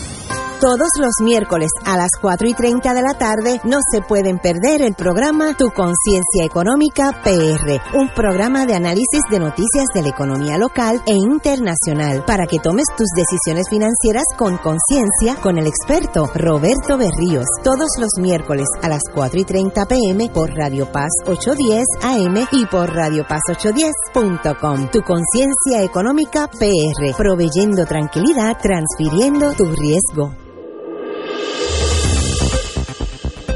Y ahora continúa Fuego Cruzado.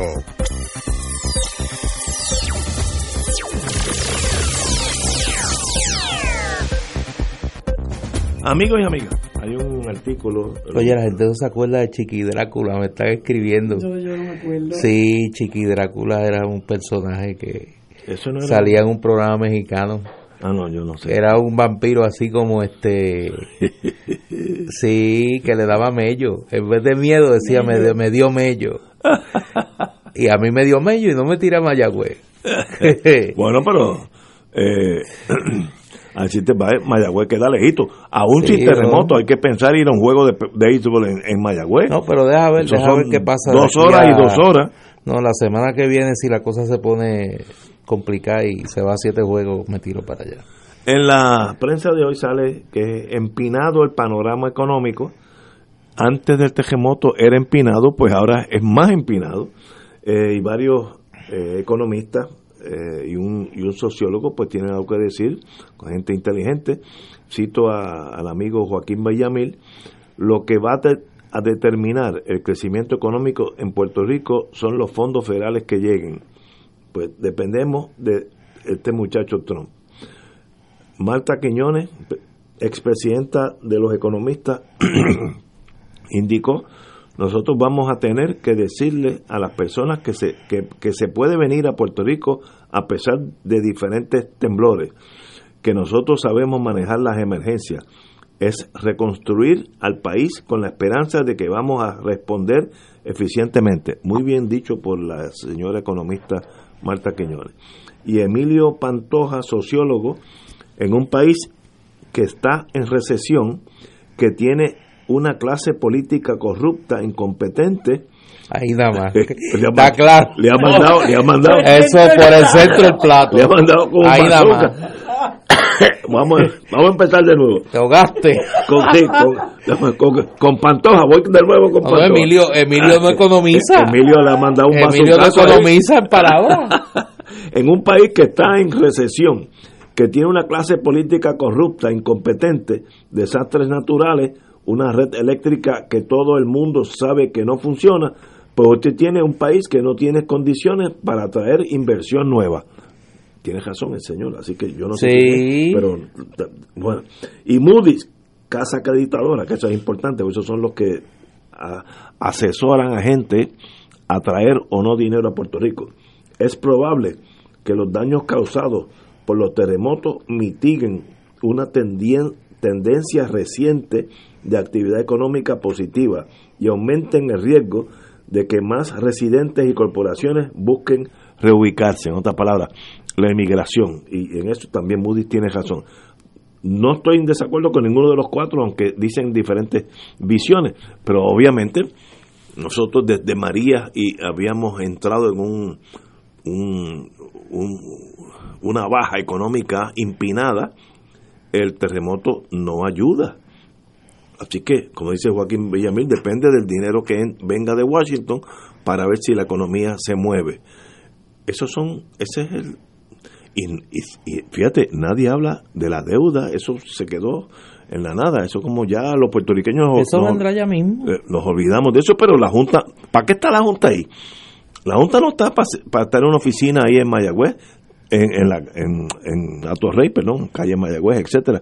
La Junta está ahí para cobrar la deuda, es una agencia de cobro y en algún momento van a cobrar con la sangre nuestra, pero van a cobrar. Así que estamos en momentos difíciles, pero we shall overcome. No Digo, es- no te pongas tan dramático No, de no. que con la sangre nuestra, pero... No, no, con sacrificio.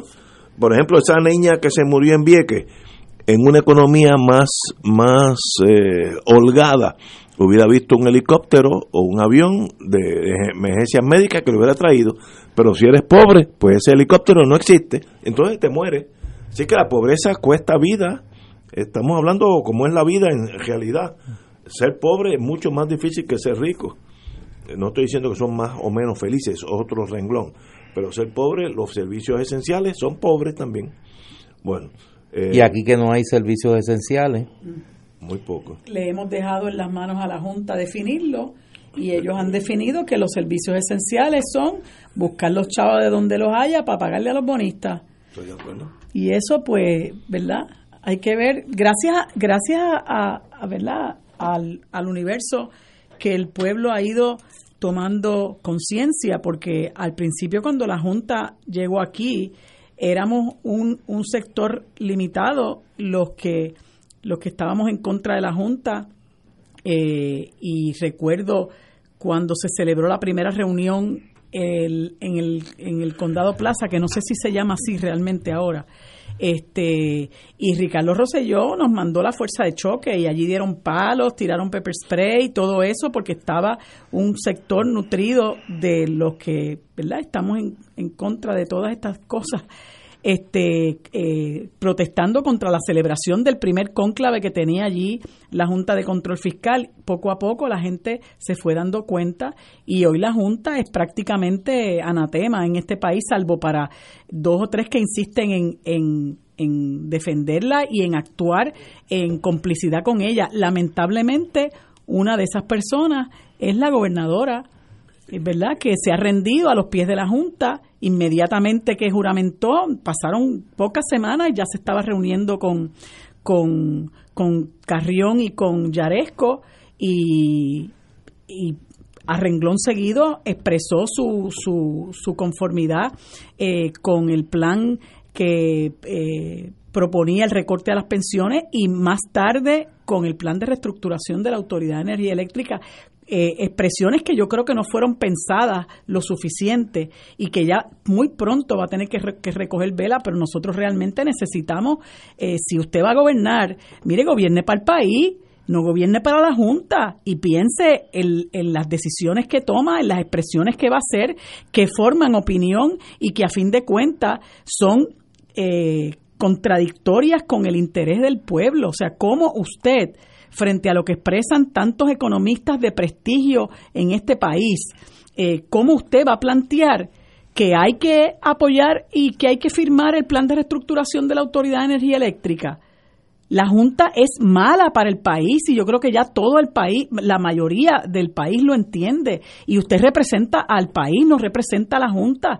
Y hay que esa pelea hay que seguirla dando porque si se siguen aprobando los planes de reestructuración y el plan de ajuste de deuda, aquí no que no va a quedar como dice Ignacio estaca en pared. Y, el país hay que tratar de salvarlo de, a cualquier, de cualquier manera. Y Wanda Vázquez, si sigue por donde va, pues está demostrándole al país realmente que ella es Ricardo Rosselló parte 2. De hecho, yo no tengo la menor duda, a mí no me lo tiene que probar, pero gente que todavía, por las razones que sea, eh, cifran alguna esperanza en, en ella por, porque, bueno, ha cambiado en alguna forma sus estilos. Señores, no se dejen engañar porque aquí muchas veces hay mucha planta y poca luz y cuando venimos a darnos cuenta, pues nos pasaron el rol otra vez. Algún día yo espero que se contabilice cuánto nos ha costado a nosotros en servicios esenciales al país la corrupción. yo recuerdo que en los años que Ileana Colón Carlos, querida amiga, que la recordamos con cariño todos los días, cuando Ileana era contralora, señaló en algún momento que el 10% del presupuesto del gobierno de Puerto Rico se perdía en corrupción. Ella tiene un número, No hay duda que después de los baluartes que hemos tenido eh, desde el 1993 para acá, con honrosas excepciones, nosotros tenemos que habernos llevado esa cifra por mucho, del 10%, sí, eso es un cálculo modesto. Eh, ¿Cuántas escuelas ha habido que cerrar? ¿Cuánto se le ha tenido que privar al país de servicios de calidad con una de las tasas contributivas más altas del hemisferio? Pero yo me imagino que con uno de los gobiernos más corruptos del hemisferio también.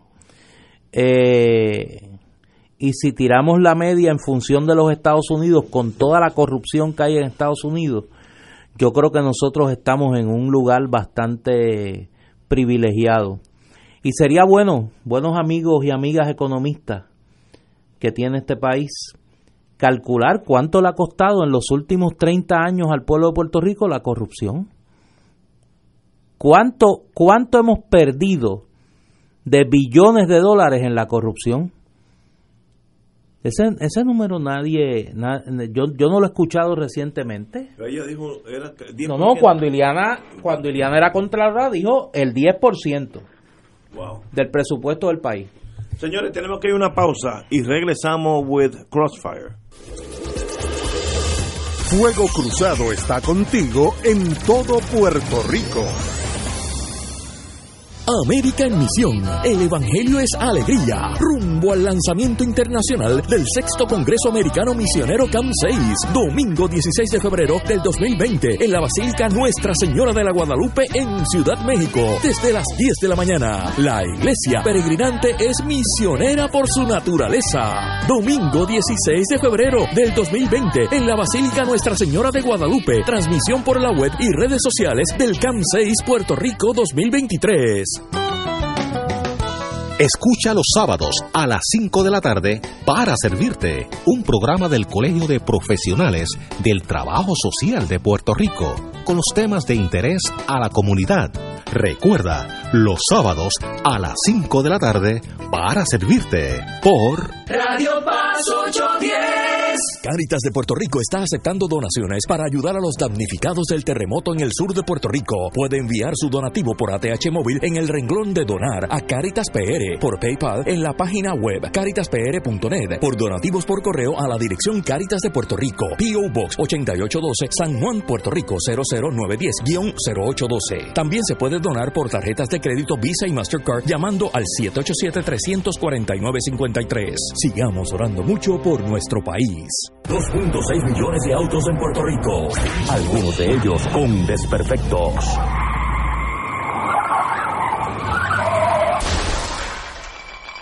Autocontrol. Tu carro. Tu carro. Tu mundo. Lunes a viernes a las 11 de la mañana por Radio Paz 810 AM.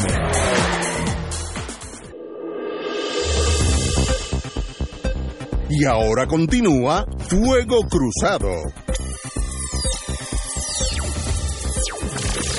Back in the US A. Oye, buenas noticias. Sin daño mayor, la manufactura en Puerto Rico. Las empresas mantienen su producción. Eso son buenas noticias. El secretario de Desarrollo Económico, Manuel Lavoy, informó que se ha comunicado con numerosas empresas y ha recibido además el insumo de las organizaciones empresariales, el grupo de manufactura, etcétera, para confirmar que el sector opera con normalidad. Qué bueno porque esos son trabajos seguros, buenos sueldos y además producen dinero para, para el Estado. Así que la manufactura sigue eh, siendo uno de los pilares principales en Puerto Rico. Eh, la, la, industria aquí de, eh, farmacéutica aporta casi el 20% del presupuesto de Puerto Rico, así que es una, un renglón importantísimo. Y qué bueno saber que están bien, compañero. Bueno, eh, hay otros renglones de la, de la economía puertorriqueña que sería interesante que pudiésemos que pudiésemos tener la información. Ayer hablábamos del tema del turismo en la zona oeste con, con Piculín Ortiz y sería interesante eh, hablar y saber qué efecto ha tenido más allá del turismo y en este caso la, la manufactura, eh, la actividad sismológica en la economía, en la economía nuestra. Oye, llega una noticia aquí que eh, no sé ni cómo tomarla.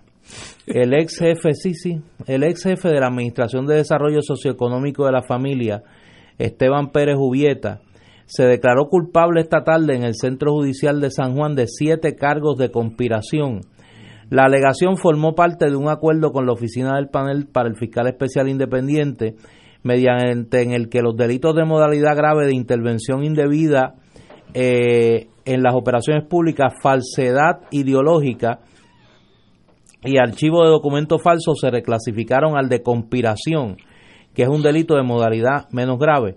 El acuerdo también contempló la recomendación al juez Aldo González Quesada de una sentencia de tres años la pena puede cumplirse en probatoria dependiendo eh, del contenido del informe presentencia y de la determinación del juez superior.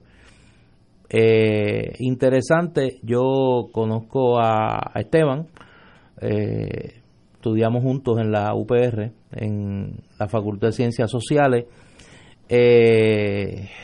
vamos a decir que, pues, no me sorprende. Muy bien, compañera.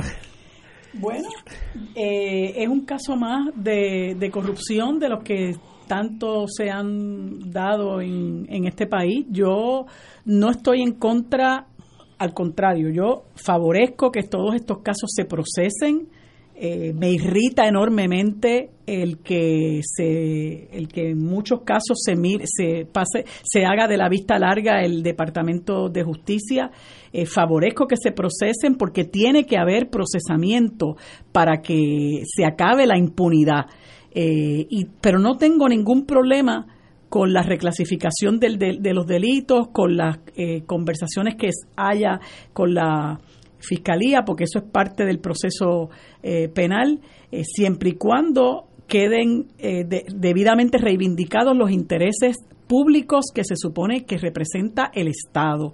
Uno como abogado, pues hace su trabajo, pero también tiene que entender que cuando estamos trabajando con personas que son culpables, por así decirlo, eh, y sobre todo personas que han metido la mano en el dinero que a todos nos corresponde, en el dinero eh, que todo, que todos aportamos, este, hay que ser hay que ser mucho más cauteloso, mucho más riguroso.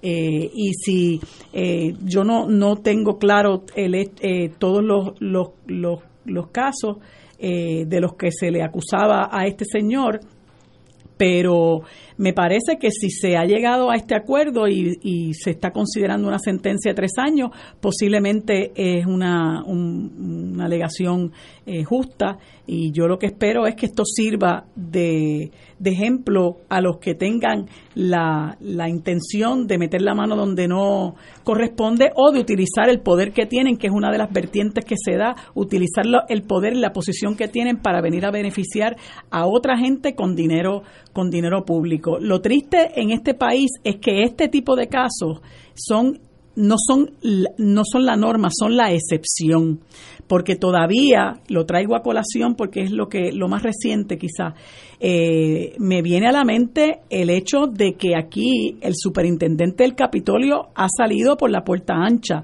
Las alegaciones que se han eh, hecho contra este, este señor, eh, mejor conocido como Gerencito, que desembocaron en la renuncia de la secretaria del Departamento de Recursos Naturales han pasado por debajo del radar. Mucho se dijo, pero nada se ha hecho. Y yo digo que si eh, hubo la renuncia de la secretaria eh, del Departamento de Recursos Naturales, ya sea porque renunció voluntariamente, se le pidió la renuncia, ese caso merece investigación y hasta donde nosotros sabemos no ha pasado absolutamente nada. Y yo tengo una total falta de esperanza con la nueva secretaria de Justicia por sus dichos y por sus hechos, porque incluso con esos referidos que hizo recientemente, al fiscal especial independiente de los casos del chat de Telegram, eh, se discute la posibilidad de que haya eh, la, eh, defectos técnicos porque ella no remite los casos haciendo una expresión particularizada de cuáles son los delitos que se le imputa a cada cual. Y eso yo no soy experta en la ley del fiscal especial independiente, pero pero según lo que estaba escuchando del licenciado Pamón Roca, eh, puede conllevar el que muchos de estos casos no prosperen, porque una obligación del secretario de Justicia cuando hace este referido al fiscal especial independiente es que tiene que particularizar luego de la investigación que se haga en el Departamento de Justicia los delitos por los que encuentra como se dice en el argot leguleyo, causa para referirlos al fiscal especial independiente y eso no se hizo. Eh, y tengo la impresión de que, eh, pues, muchas de estas cosas van a pasar por, por, por debajo del radar porque eh, me parece que la secretaria de Justicia está más pendiente de los vándalos de la del verano del 2019 que meterle mano a la corrupción que tanto daño nos ha hecho. No hay duda que eso es un renglón que cuando nosotros, lo que ya tenemos unos añitos, crecíamos, la corrupción era desconocida en Puerto Rico, inexistente. Y de momento esto es un, un virus que... Digo, pero espérate, espérate, espérate, déjame decir, decir algo porque pues, si no, no duermo esta noche. Mm. Corrupción ha habido aquí... Ah, bueno, desde Adán y Eva. Desde Colón. Ahora, sí. Desde que llegó Colón. Y luego cuando llegó aquel muchacho Juan Ponce de León. O sea, sí, sí, no, no, desde ahí. En Florida, no, no, desde ahí, desde ahí. Y en tiempos de España, como tú dices, ni te ocupe. Pero no, hay duda de que ahora se tiene, primero, un conocimiento mayor de los casos de corrupción. Y en segundo lugar, ha habido una degeneración en los valores de los servidores públicos, que para empezar ya no son servidores públicos, van al gobierno a servirse. Eh, y la ética del servicio público que se practicó aquí, particularmente luego de la década de los- del 40, cuando se establece la ley de personal, cuando se, se, se monta la estructura moderna de administración pública en Puerto Rico bajo la administración de Redford Guy Togwell, eh, no hay duda de que nosotros llegamos a alcanzar unos niveles de honestidad y de probidad administrativa, bueno, que eran la envidia De muchos de, países. de muchos países del mundo. Eso se degeneró. Y podríamos hacer un programa de la historia de la corrupción en Puerto Rico, particularmente cómo se fue degenerando el servicio público en Puerto Rico. Pero no hay duda que nosotros hemos llegado a unos niveles eh, impensables hace varias generaciones. Oye, Que no la así, plantilla, no era así cuando yo era pequeño. la no plantilla de secretarios de educación nada más. Bueno, Oye, Víctor Fajardo y Julia Aquel es el para dar una muestrita nada más. en línea. Por eso. Y ni hablar de aquellos que tuvo Luis Fortuño, que tuvo cuatro en cuatro años, que cual de los cuatro, eh, tú sabes, Uno le pegó fuego a su casa para bueno, cobrar pegó algo. fuego a la el secretario de Educación Y que le aquella pega Lady in Blue, de Blue. sí, y el pobre Carlos Chaldón, querido amigo, que cuando salió dijo, yo no sé ni qué hago aquí, si aquí quien manda es el gobierno federal. Dijo cuando salió la Secretaría de. Educación. Eh, así que eh, nosotros cuando cuando Puerto Rico tenga un gobierno honesto y que funcione de verdad. Una de las cosas que tenemos que hacer es comenzar a lograr que la corrupción tenga consecuencias. Mientras usted sienta que usted puede robar, defraudar la confianza del pueblo de Puerto Rico y no le va a pasar relativamente nada, que usted llega, como este caso que hablábamos hoy, llega al tribunal y hay un acuerdo para que usted se vaya, cumple unos añitos en probatoria y le dan así como le daba este Ángel Guardián a Ángelo, en esto no tiene nombre, y eso no se hace. No puede ser. Aquí tiene que haber triple, usted tiene que restituirle, usted tiene que restituirle el triple de lo que usted le roba al pueblo de Puerto Rico. Usted no puede volver a ocupar un puesto público si usted le roba al pueblo de Puerto Rico. Usted tiene que pagar, tiene que pagar por ser corrupto. No puede ser que ser corrupto no cueste, no cueste que usted vaya preso por corrupción, sale de la cárcel y tiene los millones de dólares que se robó esperándolo en su casa para usted administrar los atrochimoches como hizo Víctor Fajardo. No puede ser. O sea, hasta que nosotros como sociedad no tenemos, no tomemos la decisión de que robarle al pueblo de Puerto Rico cuesta, nosotros no vamos a detener la corrupción, porque seguirá siendo un negocio lucrativo para mucha gente, que no tienen moral, no tienen vergüenza, no tienen vocación de servicio para el pueblo de Puerto Rico. Y eso tiene que costar. Y eso es legislación y voluntad política. Mire, usted robó, no tiene derecho a probatoria. Usted robó, tiene que restituir el triple de lo que se robó. Usted robó, usted no puede ocupar un cargo público, ni electivo, ni en el servicio público.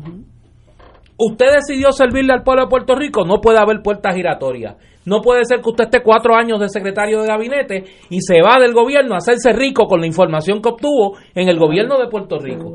Hay que acabar con la puerta giratoria. Ahí tú tienes cuatro medidas, cuatro medidas, que si nosotros las adoptamos como sociedad, desincentivamos la corrupción. Y por ahí es que hay que empezar. Hasta que esas medidas no sean realidad, no importa el dinero que produzca Puerto Ah, y Rico. la quinta, el que cometa delitos contra la función pública no puede ser candidato a indulto por el gobernador. También está buena. O sea, Mientras esas, Esas cinco. esas cinco medidas no sean realidad. Puerto Rico no puede salir de la encerrona donde está. No, no podemos. No, no. Aunque Aquí tenga- hay personas que le robaron al pueblo de Puerto Rico y andan por ahí frescos y fragantes. En, en Mercedes-Benz. en Mercedes-Benz tampoco es que dándose buena cogiendo- vida y obteniendo contratos. contrato, sí obteniendo contratos del gobierno de Puerto Rico. Oye, nosotros tuvimos aquí el caso de Yamil Curí. Yamil Curí dio un tumbe cuando Carlos Romero Barceló y volvió y dio otro tumbe bajo Pedro Rosselló en el Instituto del SIDA. Tenemos a Velázquez Piñol, otro old timer de la corrupción. Oye, es que nosotros tenemos ya gente que ha robado en más de dos y tres administraciones y no pasa nada. Second generation. Son segunda y tercera y tercera generaciones de corruptos y no pasa nada. Nada, nada. No puede Y ser. si pasa algo por el gobierno federal, porque justicia, con todos los buenos fiscales que tiene, no tiene la rama investigativa. Eh, Los que investigan son los federales, con todas sus cosas buenas y malas. Eh, No hay caso importante que sea local. Hasta yo ahora creo, yo no los conozco. yo creo y lo adelanto desde ahora al costo que sea. Nosotros tenemos que aprobar una ley de hierro contra la corrupción. Hasta que nosotros no aprobemos como sociedad una ley de hierro contra la corrupción, reconozcamos que la corrupción es una lacra que hay que erradicar de la sociedad puertorriqueña, nosotros no vamos a progresar. No puede ser que una persona le roba al pueblo de Puerto Rico y tenga derecho a probatoria, a libertad bajo palabra, a salir de la cárcel y administrar lo que se robó, a pensión del gobierno de Puerto Rico. ¿Cómo es posible? Y a conseguir contratos A después. conseguir contratos nuevamente en el gobierno. Nada de eso puede ser. Pues, tiene que ser un paria. Usted se convirtió en un paria de esta sociedad. Mire, cójala de Villadiego y se va para Alabama, para Texas, para donde usted quiera. Pero aquí es un paria. No puede ser, no puede haber mano blanda para eso, porque eso, como dice Néstor, es una lacra y nos ha hecho tanto daño. El problema que tenemos es de por qué no se ha aprobado esa ley de hierro, es porque tristemente los partidos que nos han gobernado están contaminados con la corrupción. Entonces yo no, yo no hago esto porque si, si hago esto cuando te toque a ti, me vas a tirar al medio a mí. Entonces lo que hacemos es que lo dejamos todo por lo bajo. Yo me ras, yo, yo te rasco y tú me rascas, ¿ves? Porque todos eh, padecemos de lo mismo. Entonces yo te voy a proteger mientras mientras tú me protejas a mí. Y, eh, y por eso es que tenemos el caso de, de eh, Anaudi. Y Anaudi, el PPD tiene su Anaudi y el PNP tiene su Luzgardo y así por el estilo. Y cuando venimos a ver, hacen mucha fanfarria con el código anticorrupción y todo se hace sal y agua porque la gente nos sigue robando en la cara. En, el, en la Asamblea Legislativa, ese asunto de la repartidera de contratos y de los empleados fantasmas, lo que hay es un relajo un relajo. Entonces, del Senado contratan en la Cámara, de la Cámara contratan en el Senado, se traen de afuera los políticos derrotados, al hijo, al amigo, los hijos talentosos, los parientes y los dolientes. Eso lo que, ha- lo que da es vergüenza. ¿Y quién le mete mano a eso? Nadie. Y yo estoy completamente segura que aquí se han hecho muchas cosas por algunos que otros legisladores, el amigo Manuel Natal, el amigo Juan Dalmao, el amigo eh, eh, eh, Denis Márquez, pero caen en oídos sordos. El mismo Manuel Natal se, se saca las entrañas gritando y, y- y reclamando que no se aprueben ciertos proyectos que van a ser nefastos para el país y se les ríen en la cara. Eso es lo que nosotros tenemos y a eso es lo que vamos a aspirar. No es posible. Tenemos que ir a una pausa, amigos. Fuego Cruzado está contigo en todo Puerto Rico. La oficina médica del Dr. Ramón Luis López Acosta, especialista en medicina de familia, provee servicio a pacientes adultos y geriátricos de manera continua y comprensiva, servicio de medicina primaria preventiva y de medicina intrahospitalaria a nuestros pacientes, localizada en la calle Lloveras 650, edificio Centro Plaza, suite 207, Santurce, cerca del Hospital Pavía. Llámenos al 787-725-7888, 725-7888 y haga una cita para evaluación. Aceptamos la mayoría de los seguros médicos Advantage y comerciales. Fuego Cruzado, con los maestros de la discusión política inteligente y acertada, te acompañan ahora cada noche en Oro 92.5 FM. Infórmate de los temas de importancia del país, escuchando al equipo que establece cátedra todos los días sobre el acontecer político en Puerto Rico. Escucha la retransmisión de Fuego Cruzado con Ignacio Rivera, Néstor Duprey y sus panelistas invitados con su discusión política dinámica e incisiva, encendiendo el debate con sus diferentes puntos de vista. La clase comienza a las 10 de la noche en retransmisión diferida de lunes a viernes por Oro 92.5 FM. América en Misión. El Evangelio es alegría. Rumbo al lanzamiento internacional del sexto Congreso Americano Misionero CAM 6. Domingo 16 de febrero del 2020 en la Basílica Nuestra Señora de la Guadalupe en Ciudad México. Desde las 10 de la mañana. La iglesia peregrinante es misionera por su naturaleza. Domingo 16 de febrero del 2020 en la Basílica Nuestra Señora de Guadalupe. Transmisión por la web y redes sociales del CAM 6 Puerto Rico 2023. Y ahora continúa Fuego Cruzado.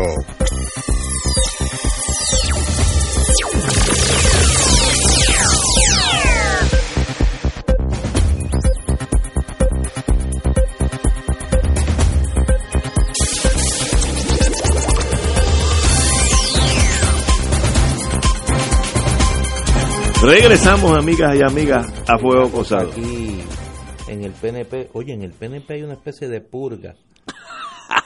Sí, ahí está la boca. Pues es que esas cosas a, pasan en a, el a los Stalin. No, no, en los regímenes de partido único eso pasa, hay purga. ¿Qué, hay- Como no tienen con quién pelear, pelean entre qué ellos. está pasando entre los Mira, muchachos? una mujer identificada como Betsy Rodríguez No sé sometió una querella en el PNP contra el alcalde de Arecibo, Carlos Molina, conocido en la literatura como Gayuya, por violar el reglamento de la colectividad al supuestamente endosar al candidato independiente al Senado, Abel Nazario. La querella sometida por Rodríguez con fecha de hoy jueves sostiene que Molina violó el reglamento del PNP. Eh, Rodríguez indicó en el escrito que, y citan, tengo entendido que Molina endosó a Nazario y que debe ser descalificado por dicha acción.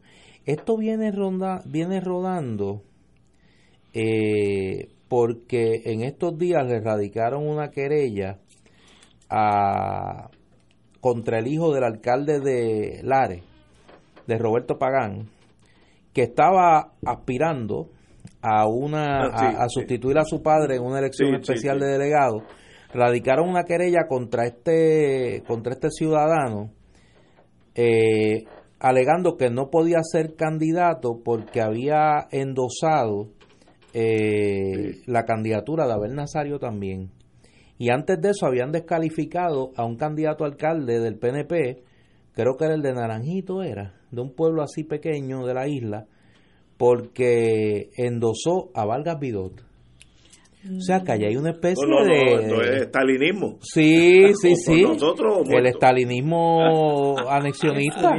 Ah, mira, de la alcaldía de Sidra, Adalberto Reyes Garcet, que era precandidato a la alcaldía de Sidra, que lo descalificaron también por endosar a Abel. O sea que hay una especie de persecución, con, de, de, de purga contra los que endosaron a Abel en el PNP. Increíble. Sí. Abel, que ¿Tú siempre- endosaste a Abel? No, a ver que siempre ha sido estadista. Sí. Imagínate si llega a ser popular lo, lo Y matan. dos veces acusado. y puede salir. Sí. ¿Cómo es que tú dices un récord de pista? Tiene un récord de pista, tiene un récord de pista de dos acusaciones. And counting, porque tú no sabes si de aquí a allá Mira, lo acusan por está tercera ahí vez. nariz con nariz con qué Si están en empate, hay que jugar un jueguito de desempate. Al primero que acusen por tercera vez, ese va adelante. Mira, yo sé que tenemos bien poquito tiempo, pero es que me llegó una noticia que yo creo que debemos todos, ¿verdad?, compartir. Hay una doctora que se llama Enid Santos Cintrón, que le dicen Cuchita, y es del barrio Magas Abajo de Guayanilla, que perdió su oficina en Guayanilla. Y ella, frente a su casa, frente a su casa en el mismo pueblo, improvisó un área eh, ver, en un área verde frente a su residencia en la calle Algarrobo de la urbanización Santa Elena del pueblo de Guayanilla y allí está atendiendo pacientes. Y yo creo que eh, este tipo de cosas nosotros tenemos que conocerla porque con ese con esa gente es que nosotros podemos echar para adelante. Gente Estoy- estoy de de un gran corazón y de un gran compromiso con su país. Y yo garantizo que esa es la gran mayoría de nuestro pueblo. Estamos de acuerdo. Nos quedan dos minutos. Las aerolíneas, aerolíneas han- se han disculpado por el brinco en precios y han venido con una teoría. Oye, tienen buenos abogados. Dicen, no es que yo suba el precio, es que si tú vienes ahora mismo al aeropuerto, el precio es otro.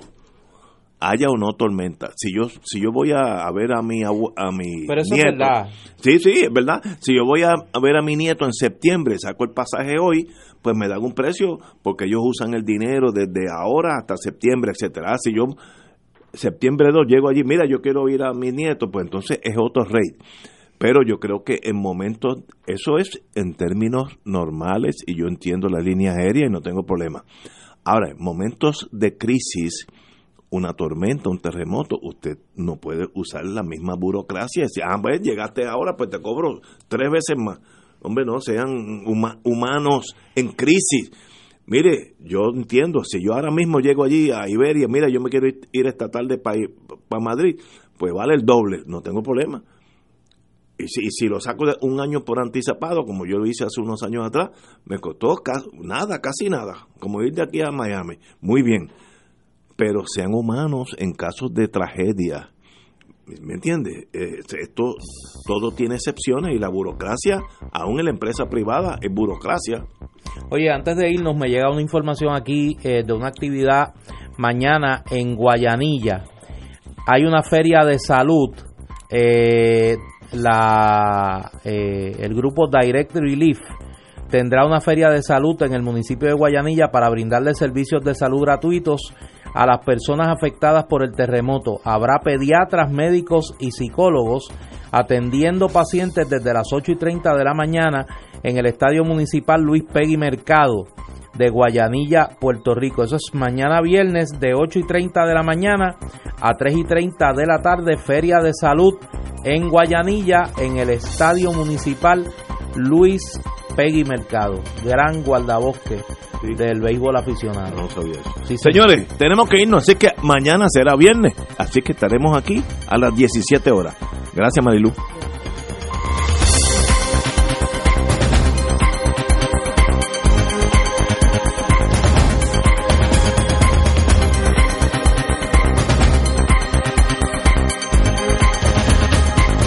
Esta y sus anunciantes no se solidarizan necesariamente con las expresiones vertidas en el programa que acaban de escuchar.